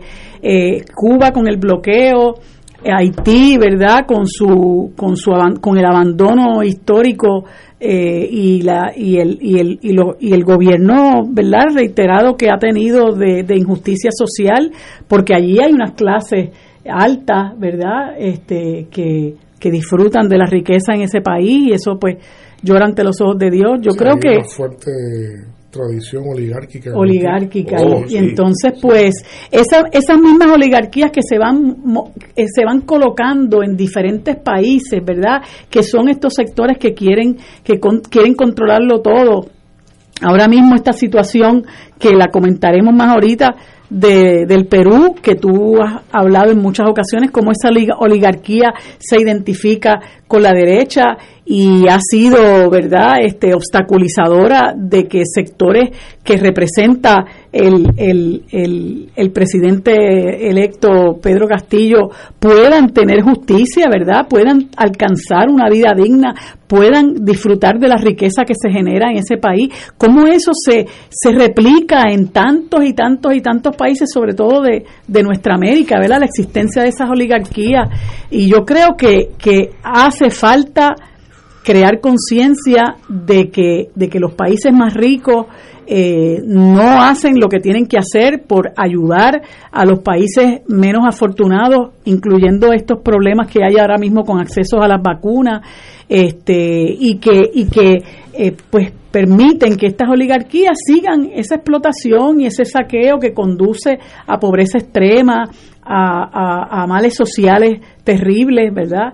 Y yo creo que eh, es momento de que se abandone la hipocresía que hay en, en, muchos sectores este, que, que claman eso, eso es Cuba, pero se olvidan de Colombia, ¿verdad? Las, las masacres que vienen ocurriendo en Colombia desde hace muchos años los miles de personas, las miles de personas que han muerto desde que Duque está en el poder y siguen muriendo, eh, y entonces eh, Haití es otro lugar que, que pues para mucha gente es totalmente invisible. Invisible. Yo eh, hoy es para, para un artículo que estoy escribiendo, estaba leyendo la Carta de las Naciones Unidas y se me, pienso en eso porque lo que tú estás diciendo, cuando uno tiene la oportunidad de leer sosegadamente la Carta de las Naciones Unidas de 1945, que ha sido enmendado, ha sido ampliado en distintos momentos, pero esa carta es tan bonita, eh, tiene un contenido tan importante que si yo diría que si le hiciéramos, le prestáramos atención a la mitad de lo que dice la carta, viviéramos en otro planeta, sin duda alguna porque es, una, es un documento inspirador, no solamente inspirador, es un, documento que recoge realmente cómo debería funcionar el mundo en cooperación, en colaboración, eh, multilateralismo, ¿verdad? Este, eh, que, sin que todos los estados tengan el mismo derecho y sin perjuicio, sin perjuicio de distintas este, maneras que se, se siguen perpetuando. Así que es un documento muy interesante también que que, sí, que, se me ocurre a partir de lo que tú comentas. pues eh, Severino, ya que Marilu tocó Perú, ¿dónde, ¿por dónde va? Sé que ya ganó el presidente Pedro Castillo. Castillo. ¿Qué significa eso en Perú, en esa sociedad tan rígida? Yo los he escuchado a ustedes hablar ahorita, yo no sabía que había, había, yo venía para acá y escuché que había el Tribunal Supremo, dice, ¿qué pasó en Puerto Rico? Porque yo vivo pegado en otro mundo, ¿no? Por suerte, así que yo, yo, bueno, yo dije, déjame enterarme, fue cruzado, ¿qué pasó en Puerto Rico? A veces es hasta mejor estar pegado en ese otro mundo. Yo, yo, prefiero, yo, yo lo prefiero, ¿sabes? así que yo estoy pegado allá con Perú, estoy pegado con otras cosas. Eh, en efecto, en efecto, este, luego de 42 días, ayer finalmente se certifica eh, a Pedro Castillo eh, como nuevo presidente eh, de, del Perú. 44 mil, 47 mil votos. 44 mil tantos votos. eso significa que Perú está ahora en la segunda, en la segunda ocasión consecutiva en una gobernanza en la cual el margen de diferencia entre el primero y el segundo es 40 mil votos. Es la segunda ocasión consecutiva. En, este, millones, en millones de votos. 18 eh, millones. 18 millones de electores participaron en el concurso electoral. Eh, y entonces, eh, pues aquí hay, por un lado, es un gran triunfo de una, de una persona que no se veía venir de ningún modo. es una persona, como ya hemos descrito aquí en otras ocasiones, de origen muy humilde, de padres eh, analfabetos, de origen indígena, campesino, él se hace maestro y, luego a través de su propia acción pues logra una prominencia social y política en el país que le da las credenciales para convertirse en presidente electo y ahora presidente oficial. Eh, ¿Qué va a pasar en Perú? Bueno, Perú es un país ahora que está, eh, a prima fase, está totalmente polarizado. Está totalmente polarizado. Tenemos que hacer una, vamos, a una pausa, continuamos con Perú. Vamos a una pausa. Fuego Cruzado está contigo en todo Puerto Rico. ¿Tienes cáncer de próstata? Si has recibido terapia y el cáncer continúa avanzando, no pierdas la esperanza. Existen nuevas terapias dirigidas y que estimulan el sistema inmunológico para detener el cáncer de próstata. Llama hoy al 787-407-3333. 787-407-3333. Pan Oncology Trials, ofreciendo terapias de tratamiento con la ciencia más avanzada para combatir el cáncer. En Oro 92.5 FM, Radio Paz 810 y el Canal 13 estamos trabajando a tono con la emergencia que en estos momentos está viviendo Puerto Rico. Estamos ofreciendo nuestros servicios al máximo con el personal disponible según nos permitan las circunstancias. Si tiene un mensaje para ofrecer a sus asociados, clientes o personal, solo tiene que llamar al 787-552-0825 y nuestros empleados le comunicarán al personal de ventas para atender su necesidad. A nuestros clientes estén en comunicación con su ejecutivo o ejecutiva de ventas que continúan ofreciendo sus servicios como de costumbre. 787-552-0825. De todo un poco, con Manolo Almeida, el más ameno en tus mañanas por Radio Paz 810 AM, de martes a viernes a las 9 de la mañana. Notas positivas, salud, ambiente, negocios y entretenimiento. De todo un poco, martes a viernes por Radio Paz. ¡Estamos vivos! Escucha los sábados a las 5 de la tarde para servirte un programa del Colegio de Profesionales del Trabajo Social de Puerto Rico con los temas de interés a la comunidad. Recuerda, los sábados a las 5 de la tarde para servirte por Radio Paz 810.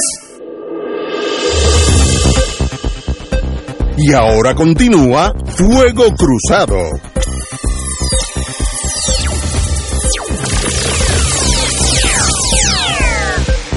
Regresamos amigos y amigas, estamos analizando la elección de alguien con raíces en el, en el mundo indígena de Perú, una, una sociedad polarizada en dos cantos, aquellos que miran hacia el mundo eh, eh, europeo, los hispánicos, descendientes de hispánicos, y los descendientes de los indios de América. Esa nación podrá convivir en paz con esa división eh, yo sé que él no tiene mayoría en, la, en las cortes, en, en, el Parlamento. El eh, legislativo. Nadie sabe cómo piensa el ejército, que también es un factor muy importante. Eh, ¿Por dónde va Perú? Perú va a requerir, pero Castillo va a requerir de una inteligencia política muy aguda para poder construir los consensos eh, que son necesarios para poder sobrevivir. Eh, no va a ser fácil. Eh, ahora mismo, pues la, incertidumbre es este, o los consensos o el enfrentamiento o el choque de trenes. Keiko Fujimori reconoció en principio que había perdido, pero a continuación después dijo, y estaremos muy pendientes para restablecer la democracia nuevamente en Perú. Así, dijo. Entonces, cuando dijo eso, pues lo dijo claro. Y la vez pasada que no, no descansó hasta que consiguió desbancar al que le ganó. Son fuerzas poderosas. El Fujimorismo como fuerza política, como fuerza económica en el Perú, eh, asociado a la gran aglomeración eh, Lima, el Callao, pues sigue siendo un poder importante vinculado a los empresarios y a ciertos, a los grandes empresarios, a los grandes ¿verdad? Este, eh, intereses económicos, pues sigue siendo una fuerza presente en el país. Eh, no sabemos cómo reaccionará eh, ahora Pedro Castillo con esto, pero me supongo que lo primero que Pedro Castillo debe estar articulando es cómo va a hacer eh, la convocatoria para una convención, para un referendo constituyente, que se comprometió y parece ser parecería ser que eh, fue muy atractivo para la población el que Pedro Castillo haya, haya sido el único candidato que se haya comprometido fuertemente con hacer una nueva constitución en, en el Perú, una constitución más democrática, una constitución más progresiva, más progresista y sobre todo que le diera participación a eso que hablábamos en la pausa, al, al elemento olvidado eh, que es el sector de los pueblos originarios en el Perú, ¿verdad? que son una gran población, una población grande, eh, mayormente campesina, empobrecida, y que ven en Pedro Castillo una oportunidad ¿verdad? para que haya una, eh, una economía más homogénea, una economía menos, menos disímil para ciertos sectores. Yo creo que ese es la, la, el, el gran reto que tiene posiblemente si lo logra hacer bien, pues le podría dar eh, la cohesión social que necesita y el entusiasmo que necesita en la población. Si no lo logra, pues va a estar la cosa bastante difícil en, el, en el país. ¿Cuál es su visión en torno a la relación Perú-Estados Unidos? Eh, eso es una pregunta bien interesante. Yo, yo puedo decir, y hablamos de, Chile ahorita, que en América Latina hay como una, obviamente en América Latina la izquierda ha ido ganando mucho terreno en, en el juego democrático se ha convertido en una fuerza. América, la izquierda había sido, básicamente, eh, hace 30 años atrás, era una izquierda con los fusiles en la mano. Esa era la izquierda, ¿no? Eh, los fusiles en la mano. Esa izquierda ha transitado en distintas vertientes, pero hay quizás dos grupos. Está un grupo más asociado a tendencias centro-izquierda, centro-izquierda, y hay una que son más, más a la izquierda. Eh, Pedro Castillo está en un sector eh, que está más a la izquierda. Sin embargo, su programa de gobierno, su programa de gobierno es un programa de gobierno que yo diría que no es para nada, eh, no reta el orden establecido, no, no reta eh, para nada las estructuras económicas esencialmente. Sí ha dicho claramente que va a desmantelar el sistema económico neoliberal, Este, pero eso no es ser anticapitalista, eso, es otro tipo de capitalismo. Eh, ah, pero yo no creo que sea una gran amenaza. Eh, pero sí, desde otro punto de vista, pues eh, no hay duda que Estados Unidos tiene en el grupo de Lima su mejor, su más importante grupo de países en sus geoestrategias para América Latina. Y ahí pierde entonces. Ahora con Pedro Castillo posiblemente lo que estemos viendo es que se dé de baja del grupo de Lima el habitante que está en Lima, precisamente, que le da razón a su nombre. Eh, porque yo dudo mucho que Pedro Castillo continúe en el grupo de Lima o por lo menos participando en la misma forma que Perú participó. Así que podemos ver una reorientación geopolítica en América Latina que es parte de lo que dijimos ahorita, es parte de esa razón de ser que Estados Unidos está ahora, después de 20 años que abandonó la región por estar presente más y ver más con más interés el asunto de Afganistán, el asunto de Irak, el asunto de Siria, pues ahora Estados Unidos, que se ha ido de esos países, se está retirando, pues ahora está viendo cómo reorganizar su presencia en la zona y eso es lo que vamos a ver, eso es lo que vamos a ver eh, en los próximos tiempos. Y brinquemos de Perú a su su hermano del sur, Chile. No, su némesis ahí con la guerra, ¿no? ha, habido, ha, habido esos conflictos en la frontera, pero son colindantes. Eh, ¿Por dónde va Chile? En las primarias que no, eh, eh, Perdió el comunista. Eso, ha habido sorpresa. el, el domingo hubo las primarias. En Chile también hay primarias para la presidencial. Las presidenciales son en noviembre. Y este desde el lado de los de, la derecha, pues también se pensaba que el candidato que estaba postulando era claramente favorito. Y del lado de la izquierda este eh, Daniel Jadwe era el candidato favorito pero no solo favorito para ganar la, la, primaria era favorito para ganar las presidenciales eh, curiosamente a pesar de que todo el mundo se preguntaba cómo es posible que una persona que viene de la fila del Partido Comunista pues, haya, logrado tal penetración electoral en el país era muy muy llamativo pero este sorpresivamente ambos candidatos fueron desbancados por eh, muy muchachos muy jóvenes, eh, treinta y pico de años. Eh, en el caso de, Gabriel Boric, eh, es el que desbanca sorpresivamente, sorpresivamente a, a Hadwe y ¿verdad? todavía se están haciendo los análisis. Yo creo que todo el mundo se porque toda, toda, sí, todas las encuestas, todas las encuestas daban eso es para que tengamos una idea de que no se puede prestar toda la atención del mundo a las encuestas, que fallan, porque Jadwe era el favorito de todas las encuestas, ¿verdad? Eh, cómodamente. Él mismo se dice que tardó muchísimo en la noche del domingo de poder procesar que había perdido, ¿no? Porque se creía que iba a ganar, que iba todo, todo a ganar. Pero este eh, el, eh, Boric es el creador del Frente Amplio, el Frente Amplio, una nueva izquierda en Chile, este, eh, y eso representa, dice mucho, que hay que ir viendo. Esta izquierda del Frente Amplio no es la izquierda de los comunistas, no es la izquierda del Partido Histórico Socialista, es una nueva izquierda, con distintas vertientes, ambientalistas, este, gente LGBT, eh, toda esa, reagrupados de una forma distinta, curiosamente, cuya carta de presentación muchas veces es el elemento de Cuba y Venezuela. En este momento las izquierdas de América Latina se distinguen y se antagonizan por quienes apoyan a Cuba y Venezuela y quienes no. Y este Frente Amplio y Gabriel Boric, por ejemplo, es antagonista de Venezuela y de, Cuba. Es de izquierda, pero no, no, ¿verdad? No, no congenia con eso. O utiliza eso. Lo mismo, en este caso ganó. En el caso de Perú, a mí me parece, y a otras personas que he, podido leer, le costó las elecciones a la candidata favorita, que era Verónica eh, Mendoza. El, el, ser tan ambivalente con Cuba y Venezuela y quizá ambivalente con otras causas, pues le costó que Pedro Castillo se vio como un candidato más, más auténtico. Pero de todas, de todas maneras, ¿verdad? lo que uno puede pensar así de, de, aparte de lo que Rafa dijo que yo concurro, eh, en la pausa hablamos de la cuestión indígena que los indígenas están asumiendo una presencia política en América Latina significativa, significativa. Eh, pero aparte de eso también podemos ver un creciente voto castigo a las instituciones del establishment. Y en este caso va desde la derecha hasta la izquierda. Nuevos actores políticos, nuevas organizaciones políticas, nuevas maneras de hacer política parece que están causando cierto impacto importante en la región.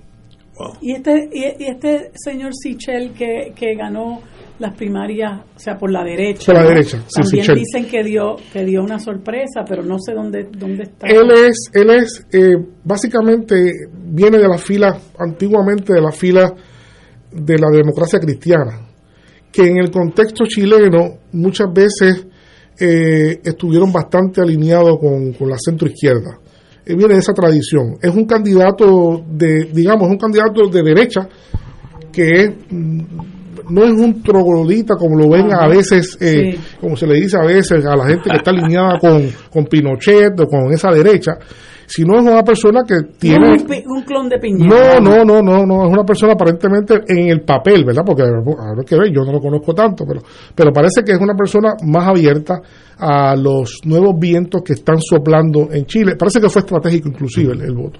Este, hubo mucha votación, hubo mucha votación, más de lo que se esperaba. Eh, hay ciertas especulaciones con la cantidad de gente que votó. Dicen que inscribieron, he leído algunas cosas que dice que el ejército mandó a inscribir a todos los militares porque fueron a votar en contra de Jadwe. Eso, eso también se dice por ahí. No, pero, no me extrañaría que fuera No, no, no, no, no se puede estar, En este mundo que estamos viendo no, no se puede extrañar nada. ¿Verdad? Pero no hay duda de que muy interesante, muy interesante lo que está pasando en el continente. Y, la, y en Chile ahora vienen elecciones en noviembre. En noviembre vienen las presidenciales. Está en marcha el proceso constitucional de redacción de una nueva constitución que lo que decíamos ahorita es que lo dirige, una cosa impensable hace apenas eh, dos o tres años atrás, que una mujer mapuche eh, dirigiera el, proceso nuevo de la nueva constitución en, Chile. Y es así.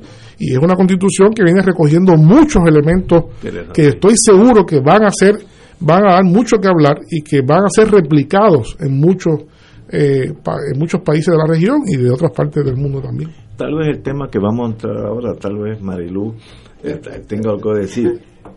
¿Qué de Cuba post demostraciones? Marilú, aguántate un poco. no, yo, ¿verdad? bueno, ¿dónde su señoría ve a Cuba si el evento que pasó fue importante, puede ser que no haya sido importante, pero ¿cómo usted ve ese ese mundo cubano? Ahora, ahora que la niebla comienza a disiparse, porque cuando hay niebla, pues en esta, en esta cosa que lo que se asume es eh, a mí me parece que, que no, no, se logró identificar cuál era la, la, esencia de la cosa, porque la gente parecía que esto fue una, un concurso de simpatía entre socialismo o no socialismo, y de eso no se trata, de eso no se trata. ¿no? Yo creo que eh, ahora, cuando se comienza a disipar el humo de, de la vista, pues podemos ver que la cosa eh, no ha ido pintando como se pensaba. nadie se podía imaginar que iba a haber una respuesta tan contundente. Eh, yo creo que se ha logrado, eh, se está comenzando a gestar un movimiento de mayor envergadura en cuanto al tema de exigir la retirada del bloqueo y el embargo. O sea, yo creo que ha tenido el efecto contrario. Eh, el Papa se ha expresado, que es una figura trascendental. Adolfo Pérez Esquivel acaba de escribir una carta a Biden magistral, no sé si la vieron. el presidente de México desde el primer día. El primer eh, y el argentino también. el argentino, pero pero la carta de ayer yo se lo voy a enviar, la, tengo, en la carta de la carta que le escribió de, eh, Adolfo Pérez Esquivel, escribió una carta magnífica. Y entonces han ido, por ejemplo, pues hay un número, parece que creciente de congresistas en Estados Unidos, congresistas que están pidiendo realmente el tema de, del, eh, que se elimine el tema del bloqueo, ¿no? Por supuesto está encabezando esa lista de Alexandria Ocasio, Alexandria Ocasio, Cortés, eh, ¿verdad? Pero se han ido uniendo aparentemente y va a haber otros movimientos. Así que no no ha sido sencillo, ¿verdad? el, el, tema. Black Lives Matter. Bueno, Black Lives Matter escribió una resolución, una resolución muy fuerte, muy muy muy fuerte que yo creo que no se esperaba. Yo creo que eso tiene implicaciones muy fuertes en Estados Unidos. Es como un boomerang. Yo creo que esto está trayendo más atención y más problemas dentro de Estados Unidos, que como ya hemos dicho, eh, la política interna de Estados Unidos, doméstica, eh, queda un poco atrapada como de rehén con lo que son los eventos internacionales con esta cosa del midterm, ¿verdad? O las elecciones, y en un momento en cuanto que el Partido Demócrata no ganó con la fortaleza, ni tiene la fortaleza, y que Donald Trump y otros sectores eh, conservadores demuestran que tienen todavía una presencia importante, pues yo creo que hay un tirijala con, y estos, estos, estos asuntos de, como Cuba, como Rusia y otros China, pues eh, levantan pasiones y, y se traslucen votos. ¿no? Se traduce en votos. Y yo estoy seguro, como leía yo de un importante académico trinitario los otros días, es que realmente Biden no tiene política hacia Cuba. La, sea, la verdad, Biden no ha podido articular en el tiempo que lleva cuál es su parecer sobre Cuba. O sea, todavía estamos esperando que Biden articule la política del Partido Demócrata, pero que está dividido en dos. Ya sabemos que está dividido en dos, porque hay un sector importante eh, del Partido Demócrata que no secunda lo que lo que ha sucedido, que está en contra de continuar con el embargo y hay una otro sector un poco más tímido, pero que converge con el Partido Republicano que están a favor del embargo. Así que está, eh, el, Partido Demócrata tiene un problema grande que esto de Cuba le ha eh, yo no veo que, que, le ha, que le ha beneficiado a Estados Unidos y particularmente al Partido Demócrata esto. Parece que esto va a ser un, un caballo de batalla serio. Cuba va a ser un caballo de batalla muy serio. Eh, por otro lado, pues eh, la comunidad internacional ha, solicitado claramente 185 países, ¿verdad, Rafi? 184 contra dos y contra dos y tres abstenciones, que es una cosa contundente nuevamente después de mucho tiempo la finalización del bloqueo. Eh, que está que, que, está totalmente verdad este fuera de contexto de lo que es la Carta de Naciones Unidas y el principio de no intervención así que después que pasa Ignacio un poco la pólvora yo le digo la, la niebla para no ponernos esos términos pues uno puede ver que la cosa pues no es sencilla y aquí no vemos que hay ganadores y perdedores. Aquí hay situaciones complejas que van a querer, van a requerir atención. Cuba necesita obviamente el, levantamiento del bloqueo. Estados Unidos, por otra parte, vaya, necesita realmente crear una política articulada y asumir postura con respecto a Cuba. Va a tener, va a tener que asumir postura con respecto a Cuba porque le va muy mal con esto de que, de que como dice eh, eh, ¿cómo se llama él? El intelectual. Eh, no, no, de Estados Unidos.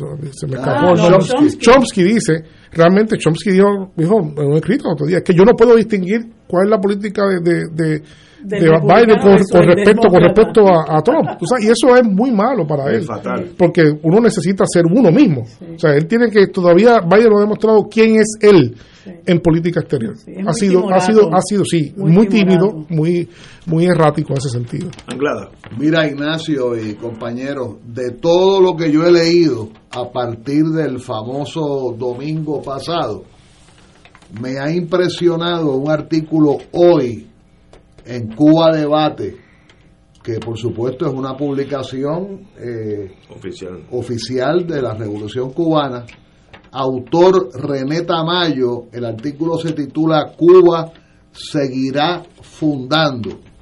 Y en la parte autocrítica, que es a lo que me quiero concentrar, voy a citar algunas oraciones. Lo ocurrido, cito, lo ocurrido también nos ha dejado las enseñanzas de las cosas que tenemos que atender en negrita en los momentos actuales con mayor precisión la manera en que tenemos que trabajar y los elementos de análisis que tenemos que hacer de un grupo de insuficiencias. Ahí hay una oración. En otra oración hay que establecer planes de acción integrales en los barrios. Tenemos que buscar más espacios de participación popular. Tiene que partir del análisis autocrítico de lo que no hemos hecho bien, de lo que no hemos hecho bien, de la rectificación pendiente que tenemos de un grupo de problemáticas, de la revisión profunda de nuestros errores. Esto es un texto publicado hoy. Reanimemos nuestras formas de participación social. Y aquí la parte que más me gustó. Y voy a citar, Cuba es de todos. Y eso significa, razonó el presidente, que tenemos que trabajar con todos, con los vulnerables, con los marginales y con los delincuentes, con los estudiantes, con los jóvenes, con los que son críticos, con los artistas, con los periodistas, con los científicos, con la comunidad cubana en el exterior, con los deportistas, con las familias. Y cierro la cita. Para mí esto no es del todo sorpresivo.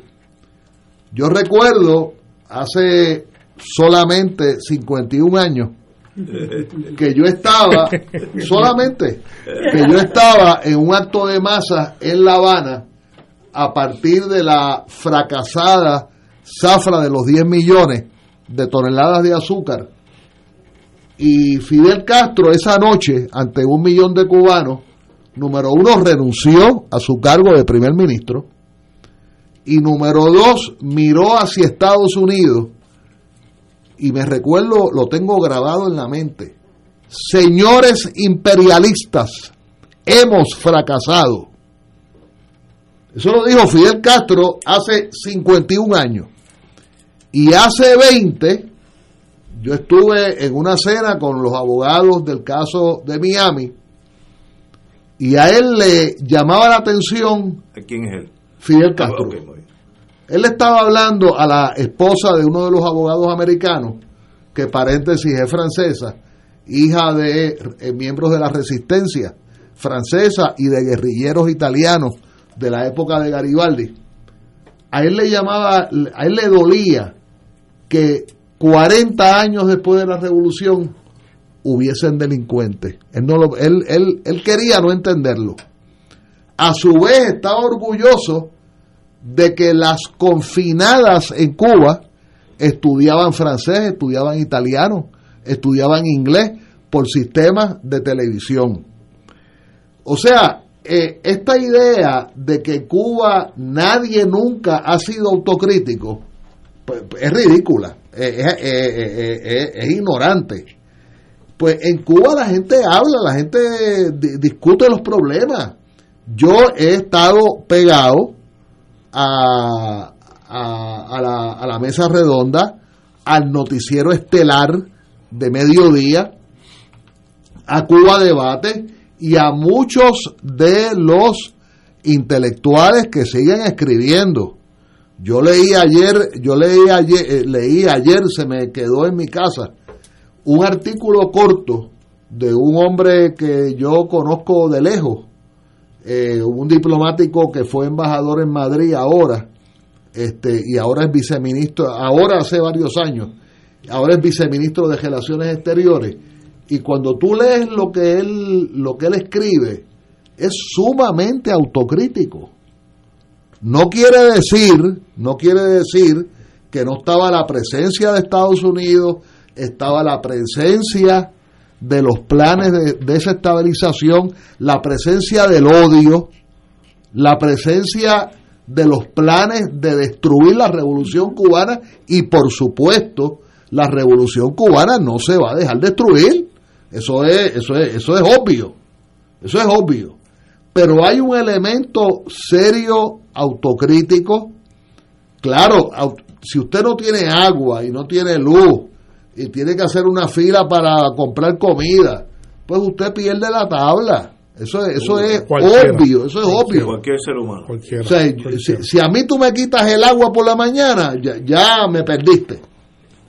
Este, pero eh, allí ocurrió de todo, ocurrió delincuencia, eh, hubo, eh, rompieron colmados, eh, viraron carros, este, hubo, hay un artículo temprano que lo, que lo provee un, un profesor de escuela, que, que, los delincuentes le rajaron la, la, cabeza, la, la cara, con, con una piedra y cuando lo fueron a operar, el médico le dijo, mira, la suerte tuya, ¿tú sabes cuál fue?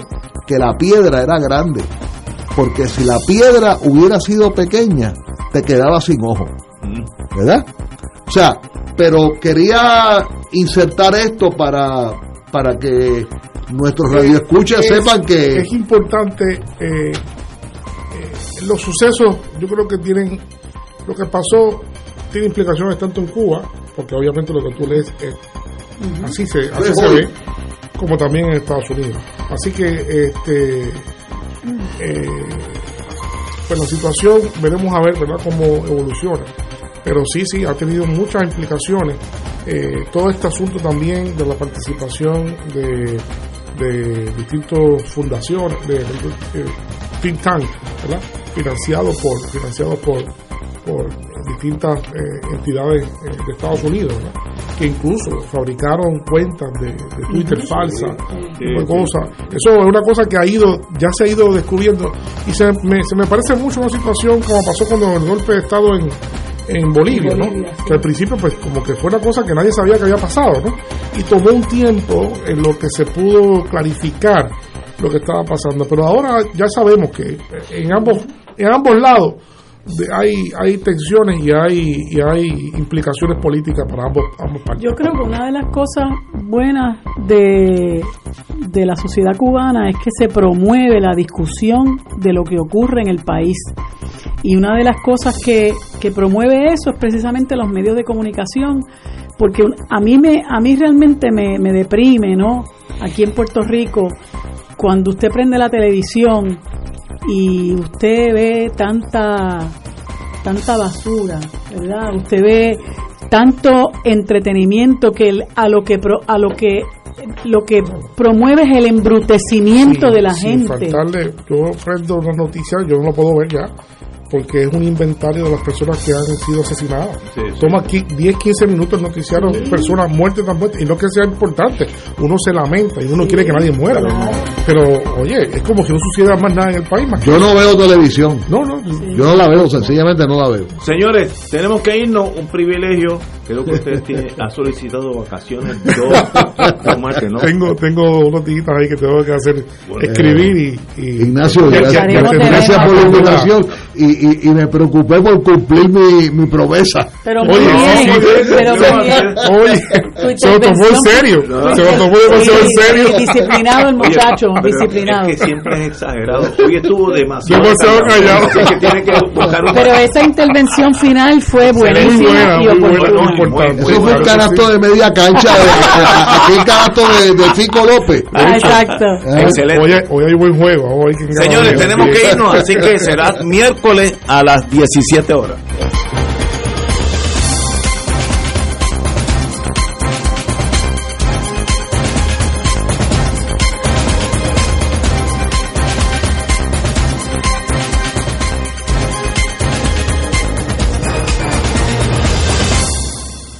Esta emisora y sus anunciantes no se solidarizan necesariamente con las expresiones vertidas en el programa que acaban de escuchar.